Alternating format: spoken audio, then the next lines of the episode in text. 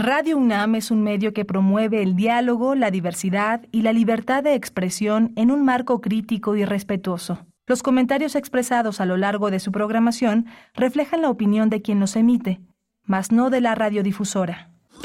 Radio UNAM presenta Primer Movimiento, El Mundo desde la Universidad.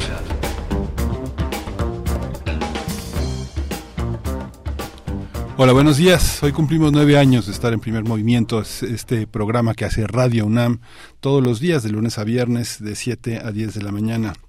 Eh, estamos en Adolfo Prieto 133 en la colonia del Valle haciendo comunidad con ustedes en nuestras redes sociales, P Movimiento en Twitter, Primer Movimiento en Facebook. Estamos eh, ya todo todo un equipo eh, haciendo posible este este trabajo, haciendo comunidad con ustedes. Está Rodrigo Aguilar en la producción ejecutiva, está Antonio Beltrán esta mañana al frente de la consola de los controles técnicos y mi compañera Berenice Camacho, incansable, poderosa como siempre. Incansable, más o menos, son nueve años.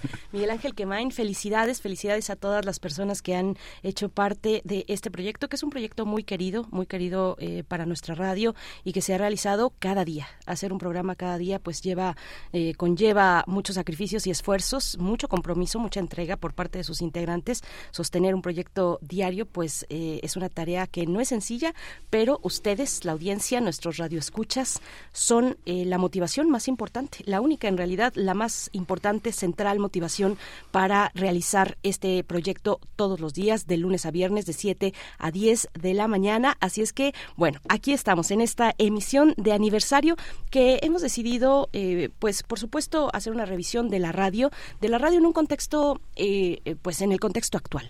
En el contexto actual, hacer una revisión, una retrospectiva también de lo que ha, del papel de la radio en estos últimos años, en estos últimos tres años, los años de pandemia, porque pues seguimos atravesando, seguimos experimentando la presencia del SARS-CoV-2. La radio ha sido muy importante, un medio muy importante, con sus características muy específicas, eh, con sus bondades también eh, únicas frente a otros medios en realidad. Y bueno, pues aquí estamos con ustedes dándoles la bienvenida, todo este equipo que ya hemos mencionado, 96.1 de la frecuencia modulada, 860 de amplitud modulada, ahí estamos alojados, ahí nos pueden escuchar por supuesto también en la web www.radio.unam.mx. Y como ustedes bien saben, como lo saben eh, las personas que nos escuchan, particularmente los viernes, bueno, ustedes ponen la música, así es que les esperamos en nuestras redes sociales para que nos digan qué quieren escuchar el día de hoy. Cuéntenos, cuéntenos también, eh, bueno, todos sus comentarios que siempre enriquecen este diálogo radiofónico. Las coordenadas en la red social de X antes Twitter, arroba P Movimiento y en Facebook Primer Movimiento. Así nos van a encontrar para, eh, pues, comentarnos, decirnos qué quieren escuchar esta mañana. Estamos atentos, Tamara Quiroz en las redes sociales y bueno, pues lo dicho, vamos a eh, pues dar eh, a, realizar cavilaciones en torno a la radio, en torno a COVID, juntas o separadas, porque hay todavía mucho que hablar de eh, COVID-19 en nuestro país, en México. Y bueno, pues tendremos participaciones diversas en ese sentido, Milán. Sí, vamos a vamos a arrancar con una, una mujer de radio es eh, Hilda Saray Gómez González. Ella este, es eh, una, una, una decana de la radio, una mujer que ha derivado no solo del periodismo y la comunicación, sino a la, a la Defensoría de las Audiencias, una mujer que organiza, una mujer que discute, parte de la Asociación Mexicana de Defensorías de las Audiencias y bueno, vamos a hablar del acompañamiento de este medio, de la radio, durante la pandemia. Por supuesto, Hilda Saray, que, bueno, pues sí, es un ejemplo para muchos y muchas que hacemos radio con una claridad, eh, pues, eh, envidiable y de la cual hay que aprender cuando se hace radio. Tendremos también después, en la nota del día, COVID-19, cómo la realidad superó la ficción. Vamos a hablar de la literatura desde esa óptica, desde la óptica de las pandemias, de lo distópico. Vamos a tener, pues, eh, mejor imposible, Roberto Coria, nuestro gran amigo, que para un aniversario, pues por supuesto, es de las personas que tienen que estar presentes, de las voces que nos han acompañado desde el principio en este espacio. Él es escritor e investigador en literatura y cine fantástico. Sí, Roberto Corio, una presencia indispensable en este, en este rubro que es cultura, que es ciencia, que es eh, este, legalidad. Eh, ¿Qué sabemos del long COVID? El doctor Mauricio Rodríguez Álvarez va a estar de nuevo con nosotros. Él es profesor en el Departamento de Microbiología en la Facultad de Medicina de la UNAM, ha sido el vocero para la comisión de la Comisión para la Atención de la Emergencia del Coronavirus y es, conduce Hipócrates 2.0 aquí en la UNAM, aquí en radio, sobre es un programa sobre medicina e investigación. Va a estar con nosotros. Y tendremos poesía necesaria les voy a compartir, si se quedan con nosotros hasta la tercera hora, una poesía inspirada precisamente en la radio. No se la pierdan. 9.10 aproximadamente estará sonando la poesía en esta frecuencia. Sí, vamos a tener también eh, eh, resiliencia y pandemia. Vamos a hablar con la doctora Carla Salazar, ella es doctora en filosofía del trabajo social.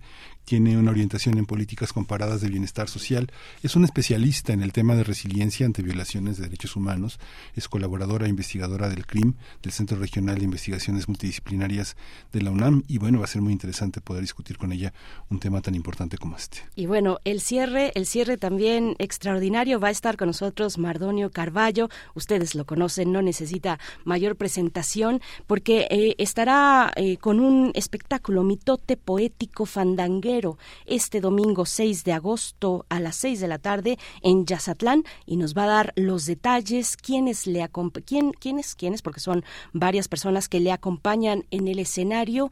Eh, Mardonio que a través de su voz, de su voz poética que recupera las raíces lingüísticas, estará acompañado en la música por diversos expositores de eh, géneros eh, distintos, así es que va a ser muy disfrutable, no se lo pierdan los detalles al cierre de esta emisión de viernes. Y por supuesto que tendremos el radioteatro, el radioteatro de viernes. Así es que, bueno, pues todo listo, todo listo para empezar esta emisión de aniversario de nuevo. Felicidades a ustedes también, porque bueno, aguantarnos aquí cada mañana tampoco es un, tampoco es cosa sencilla, es un desafío, pero bueno, creo que hemos logrado eh, pues realizar un diálogo, hacer una comunidad en torno a la radio muy interesante y eso lo celebramos. Así es que Vamos, eh, pues nos vamos a ir, nos vamos a ir con música, Miguel Ángel. ¿La tienes por ahí? ¿La tengo no, tú la tienes. Sí, yo la tengo. Vamos a, eh, nos propone la mm, producción eh, para iniciar 7 con 12 minutos a cargo de Daft Punk,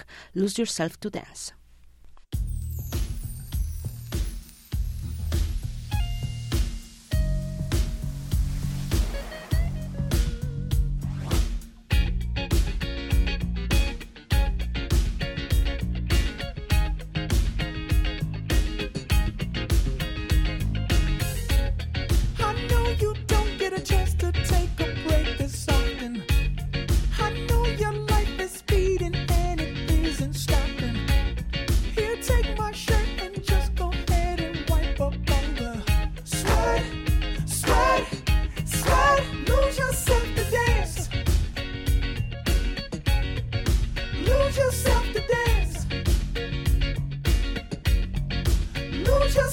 dance.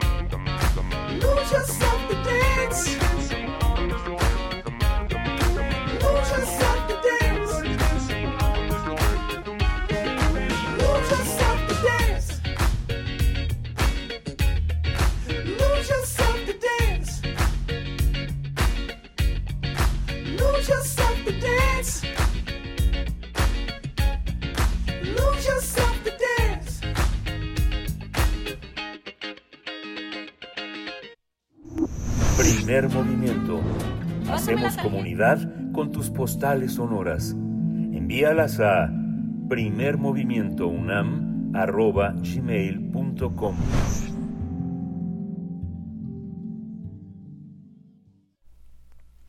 En marzo de 2020, la Organización Mundial de la Salud anunció que la nueva enfermedad por el, por el coronavirus se podía caracterizar como una pandemia debido a que se había extendido por varios países o todo el mundo, afectando a millones de personas. Ese mismo mes, las autoridades sanitarias de México declararon el estado de emergencia sanitaria por COVID-19, que implicó la suspensión de actividades no esenciales en el sector público y privado, así como la implementación de una serie de medidas para evitar contagios. En medio de la incertidumbre, las radios públicas y universitarias de nuestro país se encargaron de proporcionar información para contrarrestar la infodemia y proporcionar información basada en conocimientos científicos sobre el coronavirus. Asimismo, se difundieron estrategias para evitar contagios y proponer alternativas para eh, enfrentar las implicaciones de la cuarentena. La pandemia cambió hábitos de consumo en las audiencias. La radio se escuchó de manera colectiva cuando antes solía escucharse de manera ocasional y en horarios determinados y de forma individual. De esta manera, la radio se convirtió en un gran aliado para informar a la sociedad. Ejemplo de ello fue Radio UNAM, que se encargó de comunicar las medidas adoptadas por la Comisión Universitaria para la Atención del COVID-19 en la UNAM, la cual fue creada y conformada por científicos, científicas de nuestra Casa de Estudios, para emitir recomendaciones y propuestas para contrarrestar el virus, así como para proteger a la comunidad universitaria y al público en general. Pues vamos a conversar, vamos a conversar sobre eh, lo que lo que pasó, lo que sucedió y cómo hemos llegado hasta el día de hoy. Y está con nosotros Hilda Saray eh, Gómez González ya hablábamos de ella al inicio. Ella estudió periodismo y comunicación, pero se ha convertido en una, en una interlocutora muy, muy importante, una defensora de las audiencias en, en distintas radios. Ahorita está en la UAM Radio 94.1 de FM aquí en la Ciudad de México, pero integra también la Asociación Mexicana de Defensorías eh, de Audiencias. Hilda, bienvenida, buenos días. Hola, Berenice, Miguel Ángel, ¿cómo están? Qué gusto me da saludarles. Muchas gracias por la invitación y muchas felicidades por este aniversario, a todo el equipo de Primer Movimiento, por supuesto a todo el equipo de Radio UNAM y a sus audiencias, como ustedes ya lo mencionaban. Es una relación muy intensa la que se establece en programas así cotidianos como Primer Movimiento y, sus audiencias. ¿Cómo están? Buenos días. Buenos días, Hilda Saray. Qué, qué privilegio contar con tu voz en esta mañana, en un día especial para nosotros, para la audiencia, como lo dices eh, bien, eh, en nuestro noveno aniversario, pues sí, de un, de un proyecto cotidiano que se sostiene con mucho esfuerzo. Tú lo sabes eh, mejor que nadie. y bueno, hemos, te hemos invitado para hablar, para hacer estos cruces en torno a la radio pública y universitaria con esos apellidos en, en medio de momentos pues de mucha incertidumbre como los que hemos atravesado con la pandemia, ya en un momento muy distinto, distinto al encierro de aquellos larguísimos meses, eh, pues poco más de, un año de mucha intensidad eh, y mucha incertidumbre, estar encerrados todos en nuestra casa y eh, buscando información, también la radio y su papel en esos contextos. ¿Qué reflexiones sobreviven? ¿Qué reflexiones destacar en, en una mañana como esta, Hilda Saray, respecto a, a esos cruces? Eh, pues mira, eh, una primera reflexión que, tiene que ver con esto que tú comentas es cómo la pandemia nos eh, llevó, nos orilló, nos obligó inclusive a una reflexión profunda respecto al papel de lo humano en el mundo, ¿no? Al papel de lo humano, de los seres humanos como especie de lo humano como eh, punto de referencia de toda la construcción civilizatoria que hasta ese momento habíamos eh, explorado y explotado como punto de referencia eh, fundamental y por supuesto nos puso enfrente de nuestras debilidades como especie pero también en nuestras posibilidades. Y, y un poco me explico respecto de esto. Eh, lo humano frente ahora a realidades contemporáneas como las de la inteligencia artificial o, por ejemplo, las que tienen que ver con el cuidado del planeta, eh, la Gaia como el nombre mítico que tiene la Tierra con todas las implicaciones que esto significan y a su lado con el papel que los animales también como especie en nuestra civilización están ocupando un nuevo papel como seres sintientes con derechos, nos obliga a pensar el papel de lo humano muy profundamente, ¿no? Eh, si la inteligencia artificial está teniendo estos desarrollos asombrosos, es muy probable que lo que tengamos que redefinir sea la inteligencia humana. Si nuestra relación con los animales, que se había visto como una relación en sus extremos depredadora, pero también haciendo uso de los animales, de eh, los beneficios que nos pudieran dar como especie humana, hoy en día necesitamos detenernos y repensar esa relación y por supuesto nuestra relación con el mundo. El encierro que significó la pandemia pues nos sirvió no solamente para guardarnos en nuestros domicilios, sino yo creo que para hacer estas reflexiones, por supuesto, no con este método, no con esta, eh, esta puntualidad, digamos, pero sí creo que una vez pasado el tiempo de la superemergencia pandémica, sí quedan todos esos elementos como una referencia, ¿no? Hay una hay una parte, eh, Hilda Saray, que nos hace pensar que la radio es algo que sucede en las capitales del país. Sin embargo, tú sabes, y porque estás en otro mirador, que hay muchísimas radios comunitarias en, en, todas las, todo, en toda el área del Pacífico, en el centro del país. La radio está extendida en todo el país, eh, con personas que no son los protagonistas conocidos de lo mediático, con anuncios, toda esta parte, sino que son personas que se comunican también de, de boca en boca, que son parte, que tienen correos en las propias comunidades, en sitios, no sé, como la montaña de Guerrero, como la Sierra de Oaxaca, como la Sierra de Puebla, como la Sierra Gorda en Querétaro, toda esta parte que tiene sus radiodifusoras. ¿Cómo Ahí tenemos un testimonio de cómo funcionó este este este periodo de, eh, de, restricción tan tan fuerte ellos no dejan no dejaron de transmitir porque bueno ni cabinas tienen ni medidas sanitarias ni, ni gel no sino que transmitieron así no sí sí transmiten desde casa muchas veces no sí. Sí sí sí totalmente.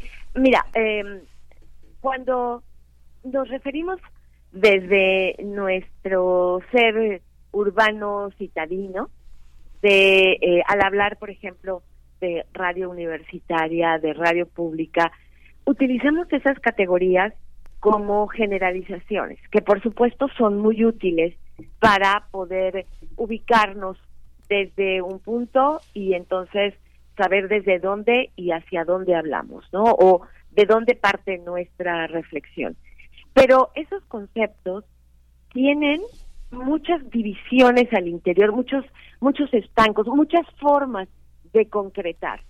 En nuestro país no toda la radio pública es igual, no todas las radios universitarias son iguales y por supuesto no todas las radios comunitarias que comparten rasgos generales no son iguales. Creo que esto también fue una lección de la pandemia, el atinar a pensar y actuar en relación con las particularidades geográficas, culturales, económicas, políticas de cada comunidad y de cada medio, ¿no? Eh, yo estoy segura que pues en, en la MARC o en las organizaciones que agrupan a las radios comunitarias pues tendrán en la mano todos estos datos con con cantidades, con números, ¿no? Pero sí tenemos esa experiencia y ese conocimiento por la voz de colegas respecto a cómo en las radios comunitarias las fronteras entre nosotros, la radio, ustedes, las audiencias, no existe, ¿no? Sino que es una línea muy móvil que va cambiando y que va intercambiando lugares. Entonces, creo que a todas las expresiones de resistencia de las pequeñas comunidades o de las medianas comunidades frente a la emergencia de la pandemia, habría que sumar las expresiones de sus radios comunitarias, ¿no? Que literalmente entran hasta la cocina y que además creo que este fue también un rasgo importante agudizado por la pandemia, traspasó de una manera más mucho más evidente y a lo mejor mucho más cotidiana las fronteras nacionales para comunicarse con todos los familiares, amigos, eh, seres queridos que estaban más allá de las fronteras de nuestro país.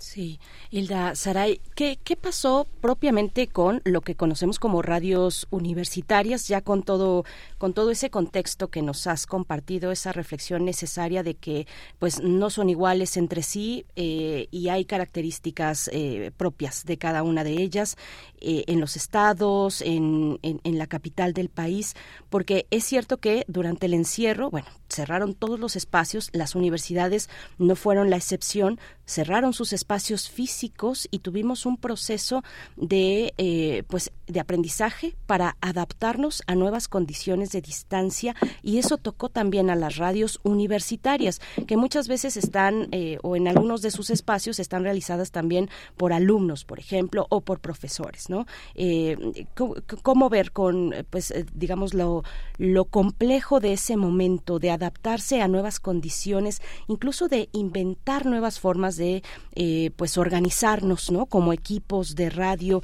equipos de producción eh, adaptarnos a nuevos flujos de trabajo. Afortunadamente algunos no todos los equipos pero algunos tuvimos eh, la fortuna de no salir de, del aire en vivo digamos no eh, de, los grabados eh, y estar todos los días fue el caso del primer movimiento estuvimos todos los días ni un solo día salvo cuando eran vacaciones no pero eh, todos los días estuvimos al aire en vivo mm, por gracias a la tecnología, a otras tecnologías, a los apoyos de otros equipos, equipos eh, de ingeniería, en fin. ¿Cómo, ¿Cómo lo ves tú? ¿Cómo viste, cómo viviste, qué eh, experiencias también recuperaste desde el lugar eh, en el que te encuentras respecto a, a, esas dificultades, no? Sí, por supuesto. La radio eh, llegó a su centenario en nuestro país en tiempos de pandemia, uh -huh. ¿no? Sí. Entonces, tuvo que eh, redefinir sus formas de actuación, por un lado, pero por otro lado creo que consolidó como su esencia. O sea, me explico. La radio es una entidad tecnológica, ¿no? Funciona merced a un portento tecnológico que es la transmisión de las ondas hertzianas en el éter. Y entonces, a lo largo de 100 años estuvo utilizando esta plataforma tecnológica hasta el punto que llegó a identificarse y confundirse, integrarse el concepto tecnológico con el concepto cultural del el radio con la radio, ¿no? Uh -huh. eh, que estaban indisolublemente unidos. La pandemia nos mostró que al tiempo que se cerraron los espacios físicos, era necesario abrir los espacios de la imaginación, los espacios emocionales, los espacios virtuales, y entonces construimos o reforzamos esa parte radiofónica que tiene que ver justamente con lo intangible. Y que la radio efectivamente es una plataforma tecnológica, es una infraestructura, pero fundamentalmente es un elemento cultural construido con los elementos de los imaginarios culturales, los imaginarios de la civilización y los imaginarios que tienen que ver con la comunicación, ¿no? Con alcanzar al otro, con acompañar al otro, con estar con el otro. Y yo creo que eso fue lo que pues animó, nos animó a todos los equipos radiofónicos a echar mano de todos nuestros conocimientos y de nuestra experiencia y de lo que pudimos incorporar como elementos tecnológicos emergentes a los que la radio ya venía utilizando a lo largo de esos 100 años, ¿no? Y creo que hoy en día estamos viendo y escuchando todo ese impulso en la enorme explosión de contenidos vía podcast que se están produciendo hoy en día. Creo que eh, de pronto podemos perder de vista que el podcast es el heredero directo de la radio. El podcast es el hijo, el nieto, el ahijado, el sobrino, lo que ustedes me digan, pero directamente relacionado con la radio en su impulso por comunicar, por estar, por difundir ideas, por acompañar. Mm, sí, Sí, claro. Sí, la modelización de la, de la, del podcast eh, tiene que ver con otro momento mental, ¿no? Yo creo que la inmediatez eh, de, de, la radio hace que tenga un protagonismo muy importante porque diariamente, no sé, nosotros descansamos el, fin de semana y se nos cuecen las habas con lo que pasa, porque, porque, porque te acostumbras a tener un ritmo diario. Podríamos estar con, las, con los periodos de descanso que marca los, los aspectos de salud, podríamos estar aquí en la mañana y regresar Berenice y yo en la noche a conducir la, el programa de la noche. Digamos, así son dinámicas que también hay en otros espacios en otros espacios de la radio, ¿no? Que donde los conductores no dejan, participan en la información, están en la interpretación, y el trabajo digamos es tan tiene tanto bienestar que permite esas jornadas en las que siempre estás presente en la radio no que es algo que es muy inmediato y en la y en la pandemia nuestra radio universitaria pues fue fundamental porque la UNAM tuvo una postura este distinta, eh, distinta a la del gobierno federal que tiene obligadamente que cerrar filas. La universidad es un crisol de opiniones, de científicos, de visiones que no cierran filas, sino que discuten, que dialogan y que, y que hacen del desacuerdo una, eh, bajo una rúbrica ética, una manera de conducirse frente a la sociedad, ¿no, Hilda? Totalmente de acuerdo, Miguel Ángel. Yo creo que también ahora que tú lo mencionas, en esta emergencia, lo que también resaltó es eh, la importancia del instante radiofónico y de esa inmediatez de lo radiofónico. El que en un movimiento, en el encendido del aparato de radio o del gadget mediante el cual tú escuches tus estaciones o tu estación favorita, sabes que ahí hay alguien, ¿no? Que hay esa presencia humana y que además la noción del en vivo eh, fue es algo que se recuperó como fundamental, con todas las diferencias que puede haber entre una universidad y otra en nuestro país eh, y que estas diferencias se reflejan en sus estaciones de radio. Creo que ese elemento de lo inmediato, ese elemento de el estar acompañando, de lo en vivo, fue algo muy importante. Por supuesto que hubo radios universitarias que no tuvieron más remedio que echar mano de sus contenidos grabados para mantenerse al aire, ¿no?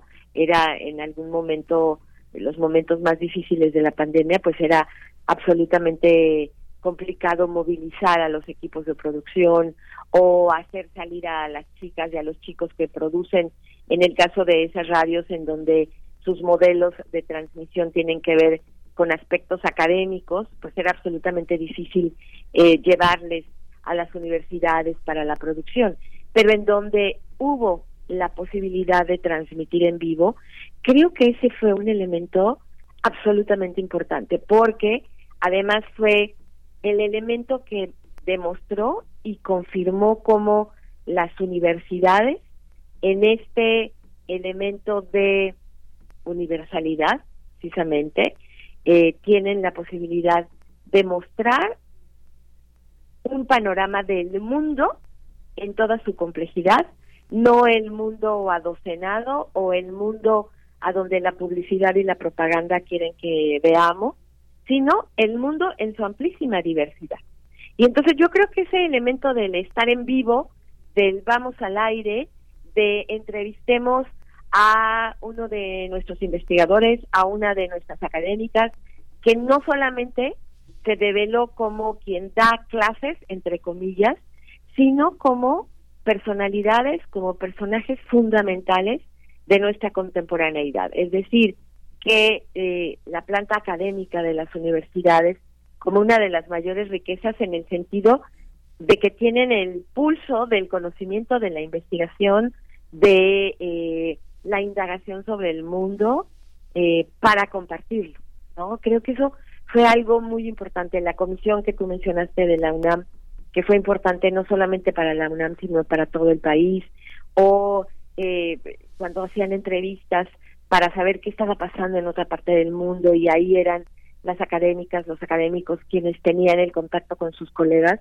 pues nos permitió saber lo que estaba pasando en otras latitudes. ¿No? Y ahora hace poco la propia UNAM presentó esta magnífica colección editorial que recupera todas esas experiencias o una buena parte de las experiencias que dejó la pandemia y ahí están también unas huellas muy importantes de las casas de, que significa de conocimiento, de encuentro, de crítica, de resistencia en muchos casos, que son las universidades, ¿no? Eh, quisiera hacer rápidamente, y con esto concluiría, en Guam Radio, que también fue una realidad con la que yo estuve muy cercana, hubo un trabajo muy importante que incluyó a las academias de la UAM, pero incluyó también a las audiencias. Les pidió la emisora UAM Radio a sus audiencias que enviaran sus audios respecto a cómo estaban, cómo se sentían, cuáles eran sus estrategias de supervivencia, digamos, al encierro, cuáles eran sus estrategias de convivencia al interior de, sus casas, cómo estaban pasando esta etapa y ahí hubo testimonios muy interesantes que también, pues, como ustedes lo señalan, tienen a las audiencias como protagonistas, ¿no? Creo que eso también es un elemento fundamental. Considerar que las audiencias son lo más importante. Para allá iba también y para ir cerrando esta eh, charla que pues de nuevo te agradecemos mucho Hilda Saray. Bueno, antes un paréntesis para eh, eh, cuando hablamos de radio, de radio pública y en aquellos momentos del encierro, quiero decir, si me permiten, que Miguel Ángel y yo como co-conductores desarrollamos una manera de comunicarnos psíquicamente porque, bueno, estar, estar frente al micrófono con un compañero, con una compañera o cuando hay presencialmente una invitada invitado, pues eh, eh, los gestos, lo visual es muy importante. Eh, desarrollamos una manera de comunicarnos a distancia sin vernos para poder pensarnos, sentir los ritmos que venían eh, con nuestro compañero, ¿no? Eso, eso fue algo muy curioso que no salió a la primera, por supuesto que no, eh, salió después de varias semanas y, lo seguíamos ejercitando eh, después de los meses. Así es que bueno, eso como, como un ejemplo de lo que tuvimos que hacer, los que estábamos haciendo radio en vivo. Por supuesto que aquí mismo en Radio UNAM también varios de los programas pues no tuvieron otro remedio que grabar y también de ahí explorar otras posibilidades, tal vez pudieron hacer composiciones un poco más complejas, porque estar al aire es, pues, ir, ir, rápido, ir rápido, ¿no? Este, vas, vas con lo que viene, y, pero, pero te da otras oportunidades el estar, el ir grabado, ¿no? pensar de una manera, manera distinta lo que quieres transmitir, darte un tiempo de meditación y poder realizar un producto tal vez eh, más elaborado. No lo sé. ¿Tiene sí, por supuesto. pero además, sabes que creo que también, Berenice, es muy importante el, el relieve, la textura, el cómo la cultura en general está introyectada en el modelo de comunicación, ahí sí yo me atrevo a decir, de toda la radio pública, de toda la radio universitaria y de toda la radio comunitaria.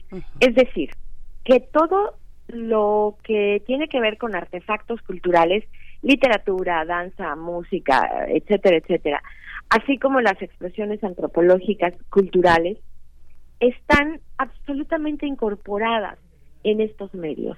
Entonces, eso nos permite participar tanto como audiencias, como profesionales del medio o hacedores, hacedoras del medio, nos permite participar desde otra perspectiva y desde otro nivel. Es decir, tenemos de la mano de la cultura una perspectiva histórica, de la mano de la cultura tenemos una perspectiva simbólica que nos permite entender, atar cabos, eh, sacar conclusiones. Desde la tesitura de la cultura tenemos elementos éticos y por supuesto estéticos que nos permiten conformar mundos de otra manera. Y entonces, si tú en tiempos de eh, pandemia y en tiempos de confinamiento presentas noticias, noticias, noticias, boletines de prensa, de prensa, de prensa sobre lo que estaba pasando, adquiere tu medio una tesitura. Pero si a la importancia de la información, que por supuesto en esos momentos es crucial, le añades, le incluyes, le entretejes como parte de la vida misma, los elementos culturales, estás construyendo otro mensaje y otra relación.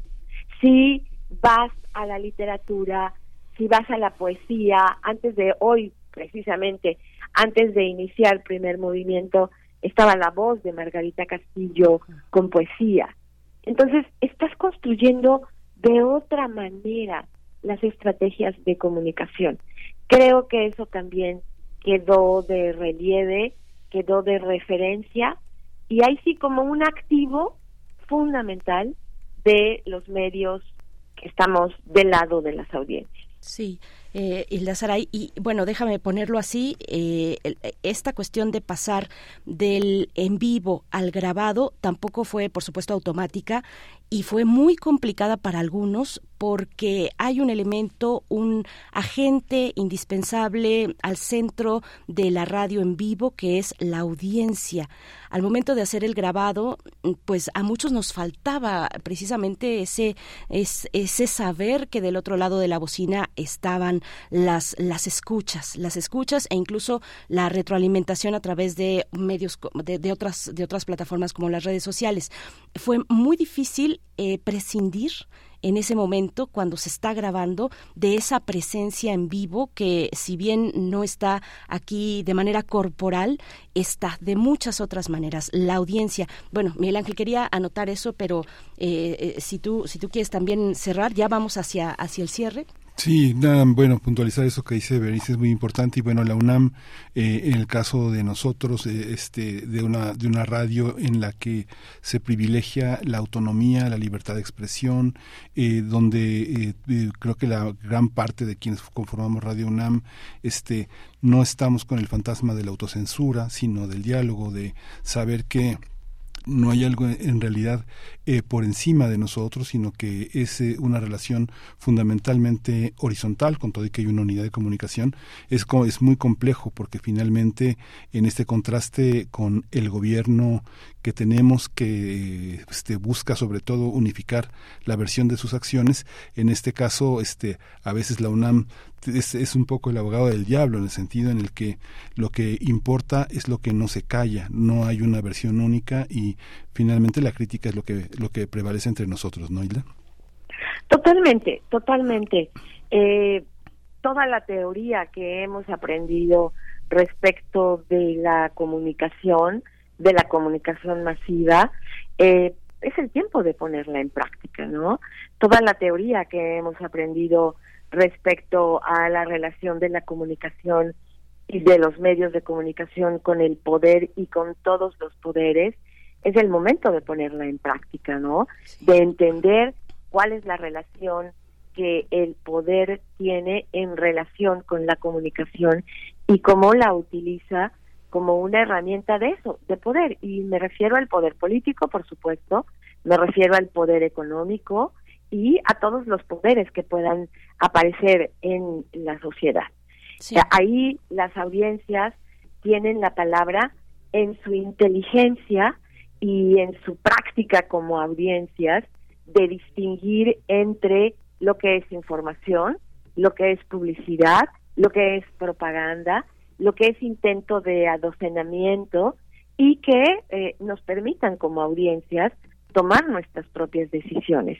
Creo que eso es fundamental y eso también tiene que ver, es un elemento que se incorpora a las diferencias en el amplio panorama de lo que en nuestro país conocemos como radio pública y como radio universitaria, pues, ¿no?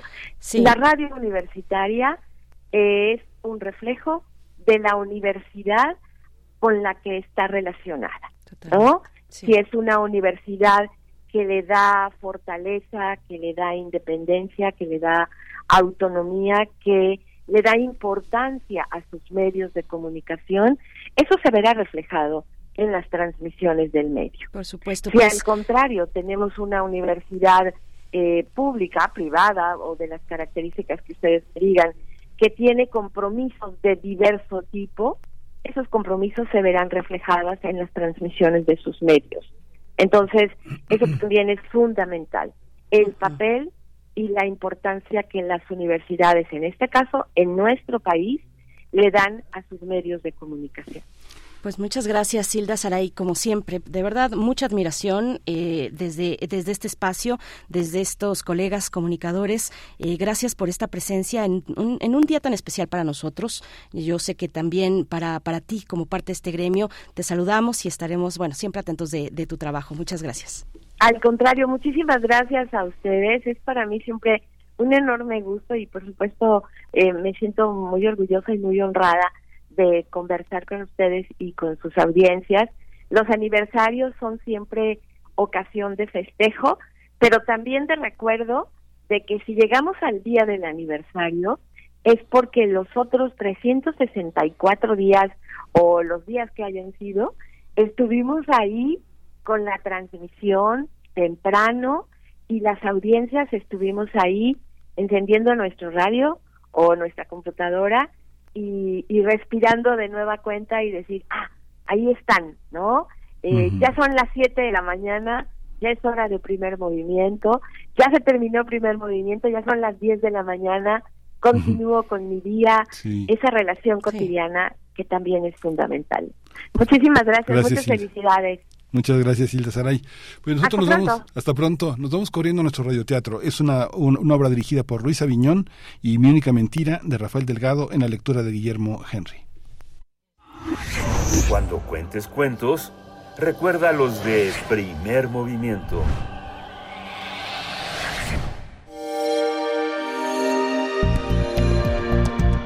Descarga Cultura. Descarga Cultura. Punto UNAM.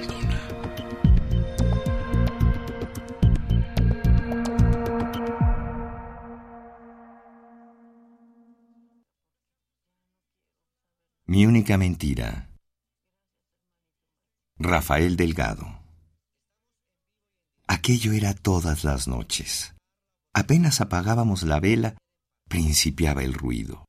Un ruidito leve, cauteloso, tímido, como el que haría un enano de Swift, que a obscuras y de puntillas explorase el terreno, temeroso de graves peligros. A lo que me imagino, primero reconocía el campo, Iba y venía, subía y bajaba, se paseaba a su gusto por todas partes, retosaba entre las jaboneras de mi lavabo, revolvía los papeles de mi humilde escritorio escolar, profanando las odas de Horacio y las églogas de Virgilio. Se trepaba al buró y con toda claridad oía cerca de mí los pasos del audaz, el roce de sus uñas en la fosforera, en el libro y en el sonoro platillo de la palmatoria. Una vez quise sorprenderle y encendí rápidamente una cerilla.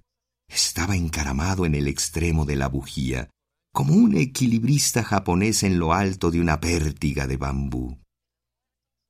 Chiquitín como era, el molesto visitante me causaba miedo atroz. Solo pensar que, aprovechándose de mi sueño, iría a mi cama, se instalaría en las almohadas saltaría a mi cabeza y arrastraría por mis labios aquella colita instable y helada. Me daba calofrío. Yéteme en vela, como escucha en víspera de combate, conteniendo el aliento, atento el oído y abiertos los ojos para ver a mi osado enemigo. La imaginación me lo pintaba, tanto así le temía yo, colosal, horrible, hambriento, feroz como una tigresa hostigada que ha perdido sus cachorros. En esta inquietud, nervioso, sobresaltado, asustadizo, pasaba yo dos o tres horas, mientras en el otro lecho dormía mi padre el sueño dulce y tranquilo que nunca falta a las personas de buena conciencia. A la mañana olvidaba yo mis temores y recelos de la víspera, sin pensar durante el día en el ratoncillo aquel de nuestra alcoba, teatro de sus correrías. Un día, al volver del colegio encontré a mi padre disgustado y mohino, revolviendo papeles de música y sacudiendo pliegos carcomidos. Había descubierto que los ratones penetraban en el sancta sanctorum de sus amores artísticos y cometía allí graves delitos, crímenes de lesa majestad. La requisitoria fue terrible habían roído obras de raro mérito, de subidísimo valor. Una ópera de Mozart, La flauta encantada, tres sonatas de Beethoven, y la pastoral y la sinfonía heroica. Y qué sé yo qué más. El proceso había sido breve, y como no iban a fallar populares jueces, fue la sentencia draconiana. Pena de muerte a garrote vil. No tuvieron defensor los acusados. Nadie se atrevió a abogar por ellos. Yo me permití aconsejar un medio infalible para ahuyentar a los bandoleros y evitar crímenes mayores. Un gato, dije, uno de esos caballeros que gastan por la noche luminosas gafas, prestará oportunos servicios en esta ocasión. Los malhechores tomarán el portante y emigrarán a tierras más propicias, al comedor, a la cocina, a la despensa. Allí no se atracarán de sinfonías clásicas, ni se hartarán de solfas inmortales, pero podrán encontrar algo más sustancioso y nutritivo. Confieso humildemente que al tratar de castigar a mis enemigos, que lo eran muy temibles para mí los tales ratoncillos, me halagaba la idea de un escarmiento ruidoso, de una ejecución pública como esas tan provechosas para el periodismo informador. Pero acaso, porque desde niño aprendí a no hacer daño alguno a los animales, yo prefería los medios preventivos. Me ocurrió que era más llano y conveniente traer a la casa un gendarme felino, hábil, experimentado y listo, que con su presencia ahuyentara a los bandidos. Me repugnaba tender lazos ocultos y traidores y convertirnos en verdugos, por mucho que eso y más mereciesen los perjuiciosos. El morrongo de mi tía Pepa, exclamé. ¿Un gato? prorrumpió mi padre, sacudiendo un legajo de valses viejos. ¿Qué dices? ¿Para que tengamos que lamentar mayores fechorías? No. Esos señores de la raza felina, esos descendientes de Misifus, no han entrado aún, que yo sepa, por las novedades de la incineración. Siguen siendo inhumadores. Y con huésped así, no quedará planta con vida, ni habrá en el jardín sitio que no rasguen, ni almácigo que no destruyan. Pero papá, nada de peros. Además, esa gente suele por extremo galante, y suele obsequiar a la señora de sus pensamientos con tales serenatas y tales trovas. Música del porvenir, pensé replicar, echándola de satírico, pero no tuve valor para burlarme de las aficiones de mi padre wagneriano incipiente y como tal, un tanto apasionado. Un gato, dices. ¡Ya! Una ratonera. Vete a comprarla. Yo no quise comprar de esas en que las víctimas mueren aplastadas o sucumben cogidas entre agudos dientes. Elegí una que parecía un juguete, una jaulita cilíndrica de alambre niquelado, montada horizontalmente en un eje y que giraba al menor movimiento de quien por su mala aventura caía en ella. Así nos ahorraríamos suplicio, sangre y muerte espantosa. En la noche pusimos la ratonera en el lugar conveniente, después de colocar en el garfio un pedacito de jamón. Nos acostamos precipitadamente, apagamos la vela y quedé en acecho.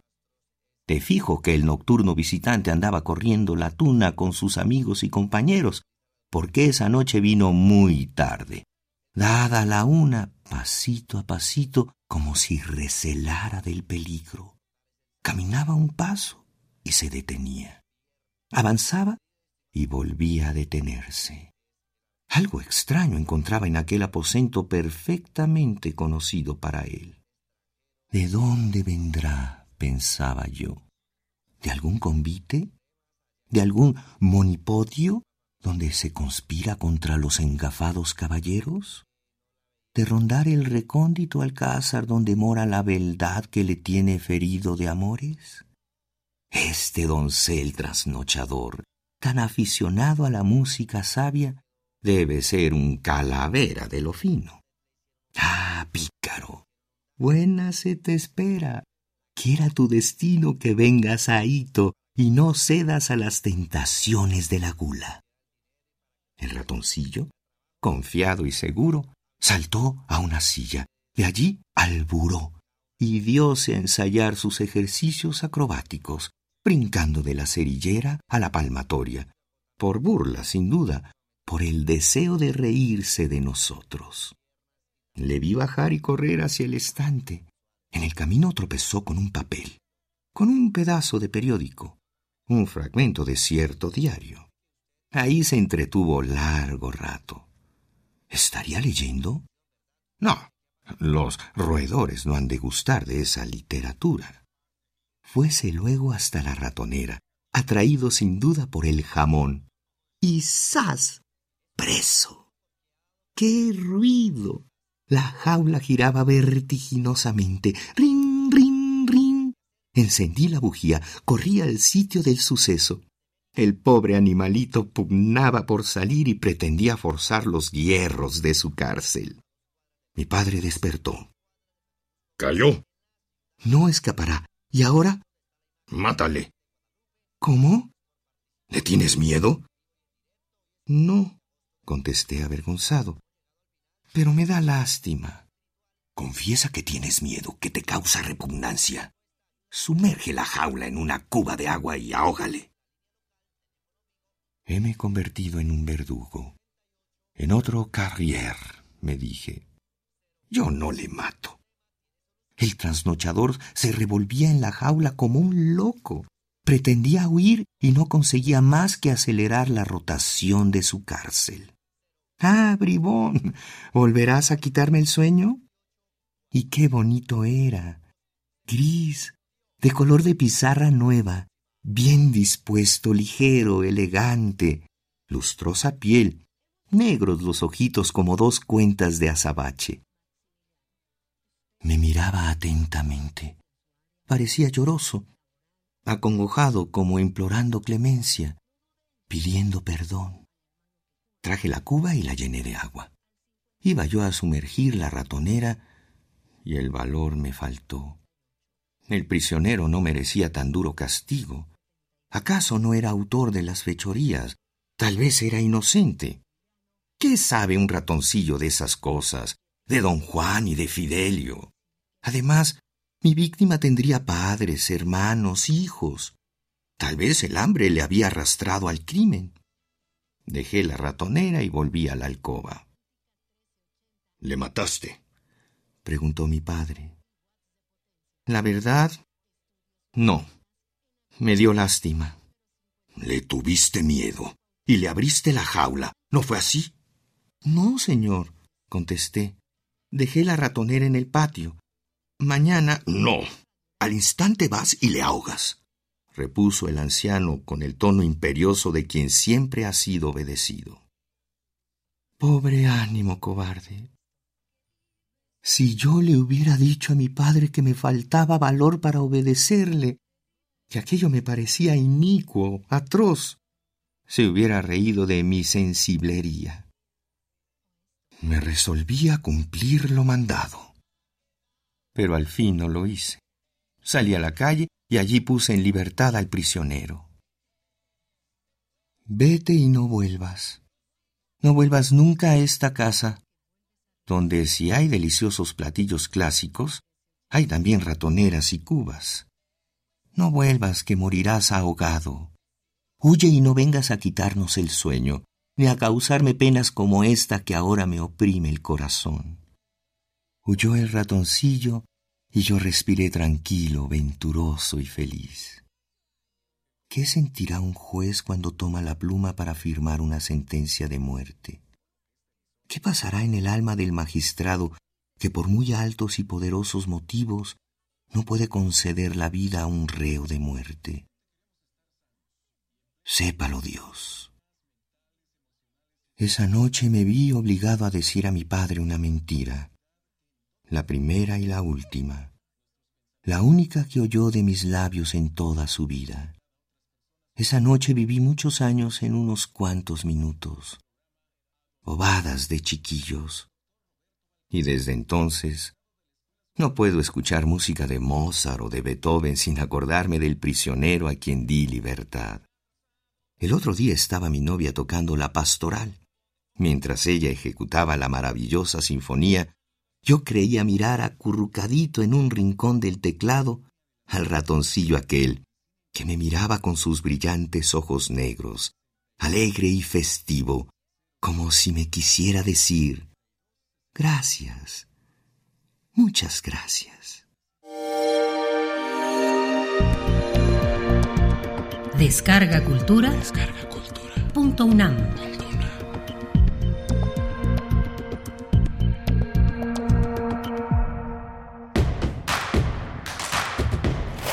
Síguenos en redes sociales. Encuéntranos en Facebook como Primer Movimiento y en Twitter como arroba PMovimiento. Hagamos comunidad.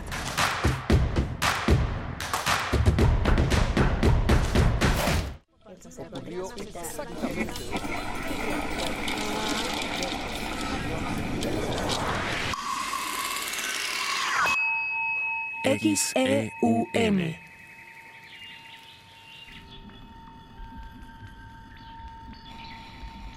Radio UNAM. Experiencia sonora.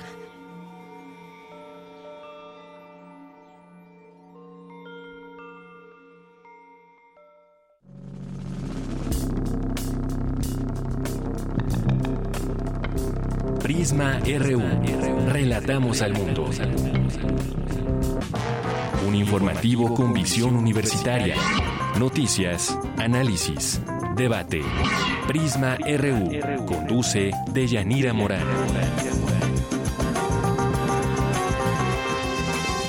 Te invitamos a escucharnos de lunes a viernes, de 1 a 3 de la tarde. 96.1 de FM. Radio UNAM. Experiencia sonora. Hoy en México crece la delincuencia, los feminicidios, la pobreza, la corrupción. Detengamos ese México o nos va a cargar el payaso. Súmate al cambio positivo. Ingresa a la plataforma www.pan.org.mx y regístrate para empezar el cambio hoy. Súmate al México de todas y todos. Súmate al PAN, Partido Acción Nacional. Las modas vienen y se van. Y hoy, el cristal o metanfetamina está de moda. Pero lo que viene y no se va son sus efectos dañinos. El cristal quita el hambre y el sueño, provocando alucinaciones y psicosis. Es muy agresivo para el cuerpo y la mente. Ahora el narco le añade fentanilo para engancharte desde la primera vez. Y el fentanilo mata. No te arriesgues. Si necesitas ayuda, llama a la línea de la vida 800-911-2000. Secretaría de Gobernación. Gobierno de México. Las comunidades indígenas germinan conocimiento, maravilla y tradición. Son el México profundo, el presente donde hilan un collar de flores. Xochicóscat, collar de flores, con Mardonio Carballo, lunes 10 de la mañana por Radio UNAM. Experiencia sonora.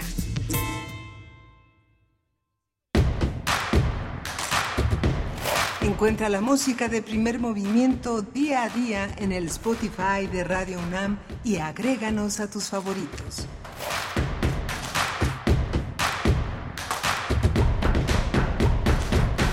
8 con 5 minutos de la mañana, estamos de vuelta con ustedes en primer movimiento este viernes, viernes 4 de agosto del 2023, con una mañana pues eh, nublada y lluviosa también en algunas zonas de la capital del país. Pues así les saludamos en vivo por el 96.1 en la FM y 860 de amplitud modulada. También nos sumamos en este momento de 8 a 9 a Radio Nicolaita. Buenos días, Morelia. Estamos en el 104.3 llegando con ustedes gracias a la radio Nicolaita que nos permite hacer comunidad también por allá a través de sus frecuencias. Y bueno, pues estamos ya iniciando la segunda hora de transmisión de un día muy especial para nosotros.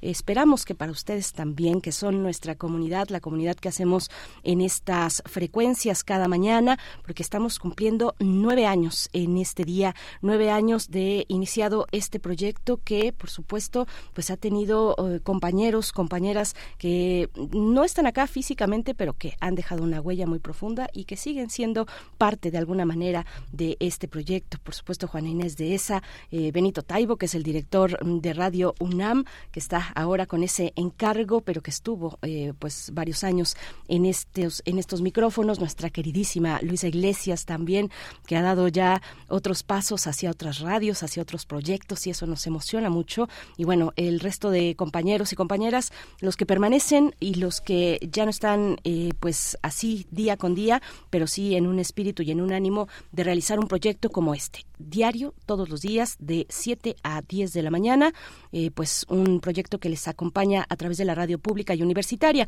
Estamos con Rodrigo Aguilar en la producción ejecutiva, Antonio Beltrán se encuentra en los controles técnicos, en la operación técnica de la consola, Arad Rebollar también de Servicio Social nos acompaña y Miguel Ángel Quemain en los micrófonos. Miguel Ángel, buen día. Gracias, Berenice. Buenos días a todos, a todos nuestros radioescuchas. Y sí, hay muchos, hay muchos colaboradores que están con nosotros desde un, un inicio, gente muy entusiasta, como Roberto Coria, que es escritor, investigador, un experto en literatura y en cine fantástico.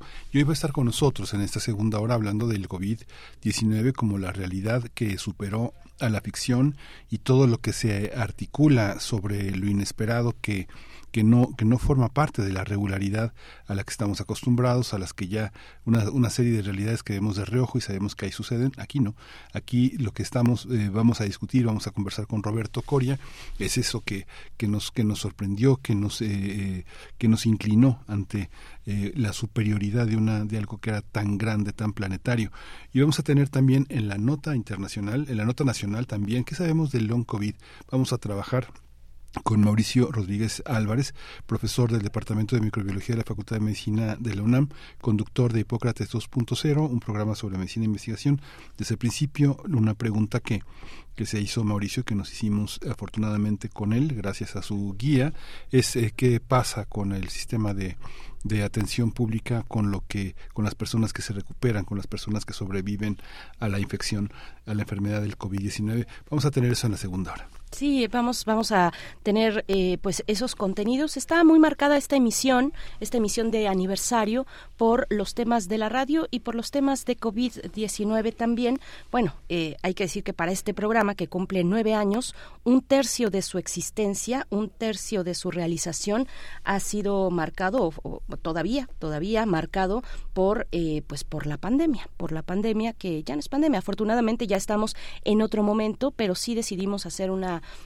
una, especie de retrospectiva y no porque no nos hemos salido del todo, como bien eh, conocemos la situación en, nuestro país, por fortuna ya no estamos en aquellos momentos de emergencia sanitaria eh, planetaria, sino que en un momento distinto. Y aún así la radio sigue acompañando, la radio universitaria y esta radio, eh, y, y por eso también decidimos invitar a una persona fundamental que nos ha acompañado, que es el doctor Mauricio Rodríguez, ya lo decías, Miguel Ángel, que él ha estado desde desde día menos cinco de la pandemia, porque fue el primero en alertarnos y nos ha acompañado eh, no solamente en este espacio, sino también eh, en el que él mismo dirige. Eh, Hipócrates 2.0, así es que es un privilegio contar con estas voces muy generosas, la verdad. Roberto Coria estará en esta hora y también mm, el doctor Mauricio Rodríguez Álvarez pues con esos acercamientos, ¿no? Con esa retrospectiva y no. Eh, seguimos con un dedito del pie o más de un dedito del pie todavía en estas cuestiones del SARS-CoV-2 y bueno, con un panorama distinto, un panorama distinto a aquel que tuvimos hace tres años, pero bueno, vamos, vamos a tener esos eh, esas propuestas temáticas para ustedes en esta mañana. Les estamos leyendo también en redes sociales. Gracias por su generosidad, gracias por sus comentarios, por sus felicitaciones. Edel Jiménez por acá nos felicita, dice dónde será el festejo o qué se va a armar, qué viene después, ¿verdad? Edel Jiménez, mira, el festejo es ahorita.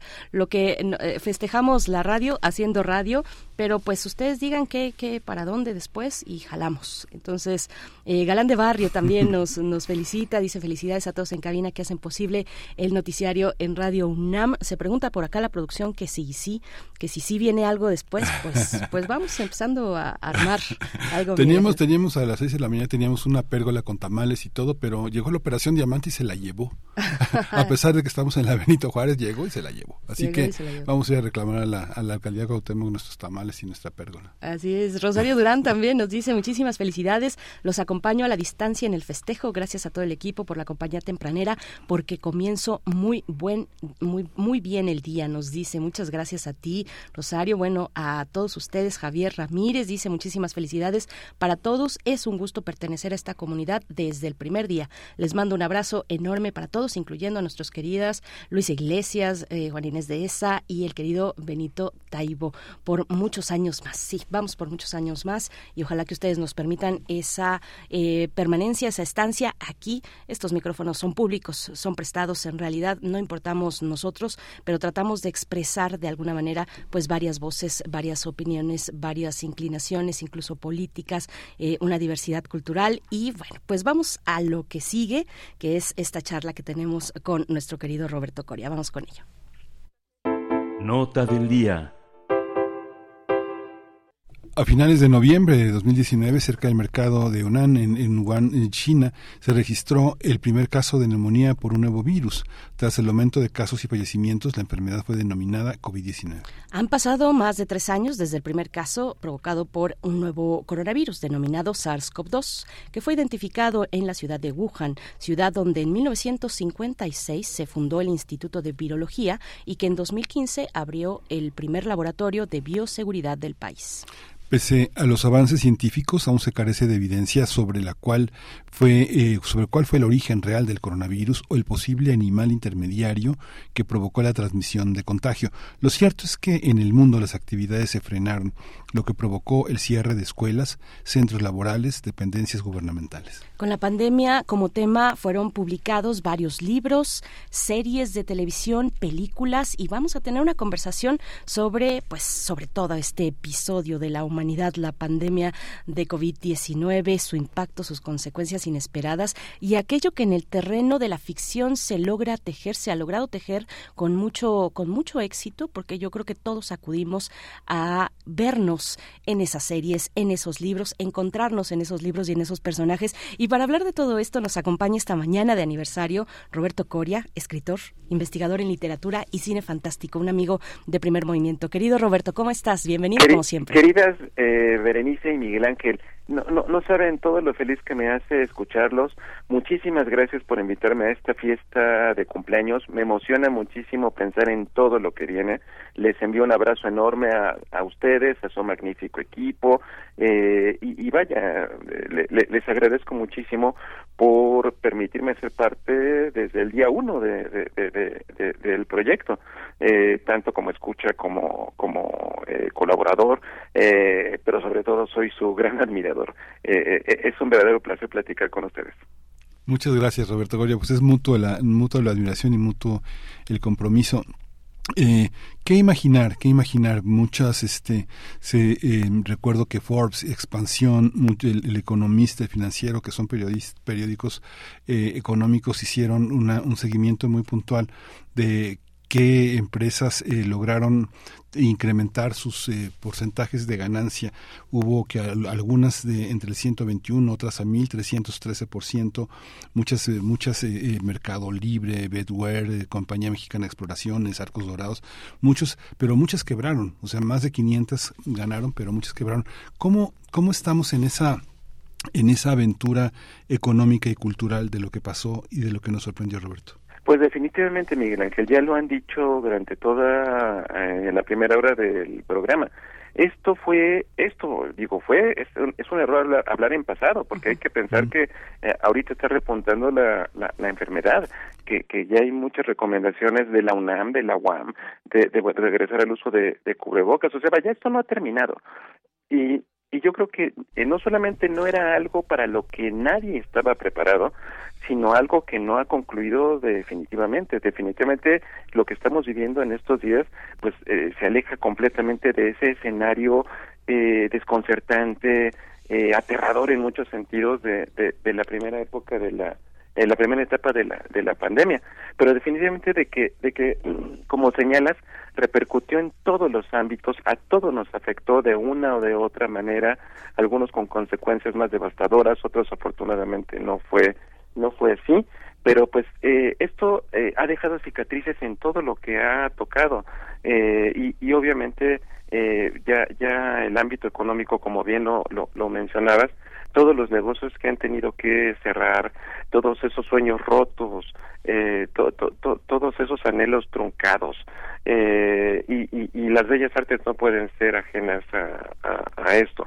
Y, y, a mí me sorprendió muchísimo. Creo que desde el inicio de la pues de la pandemia eh, cuando comenzaron a hacerse virales todas estas recomendaciones todas estas informaciones todo todo lo que estaba ocurriendo no sé si ustedes se acuerdan eh, que Max Brooks, el autor de Guerra Mundial Z y de la Guía de Supervivencia Zombie, dos libros muy necesarios eh, para acompañar todo esto que estamos eh, viviendo, eh, hizo eh, pública en sus redes sociales un video donde estaba platicando acerca de los patrones de contagio eh, eh, del COVID-19 y hacía una analogía perfecta, impecable, con los zombies, con estos monstruos eh, cinematográficos y literarios que tanto nos gustan y hasta el video era muy muy divertido. Max Brooks es hijo de Mel Brooks, este famoso comediante.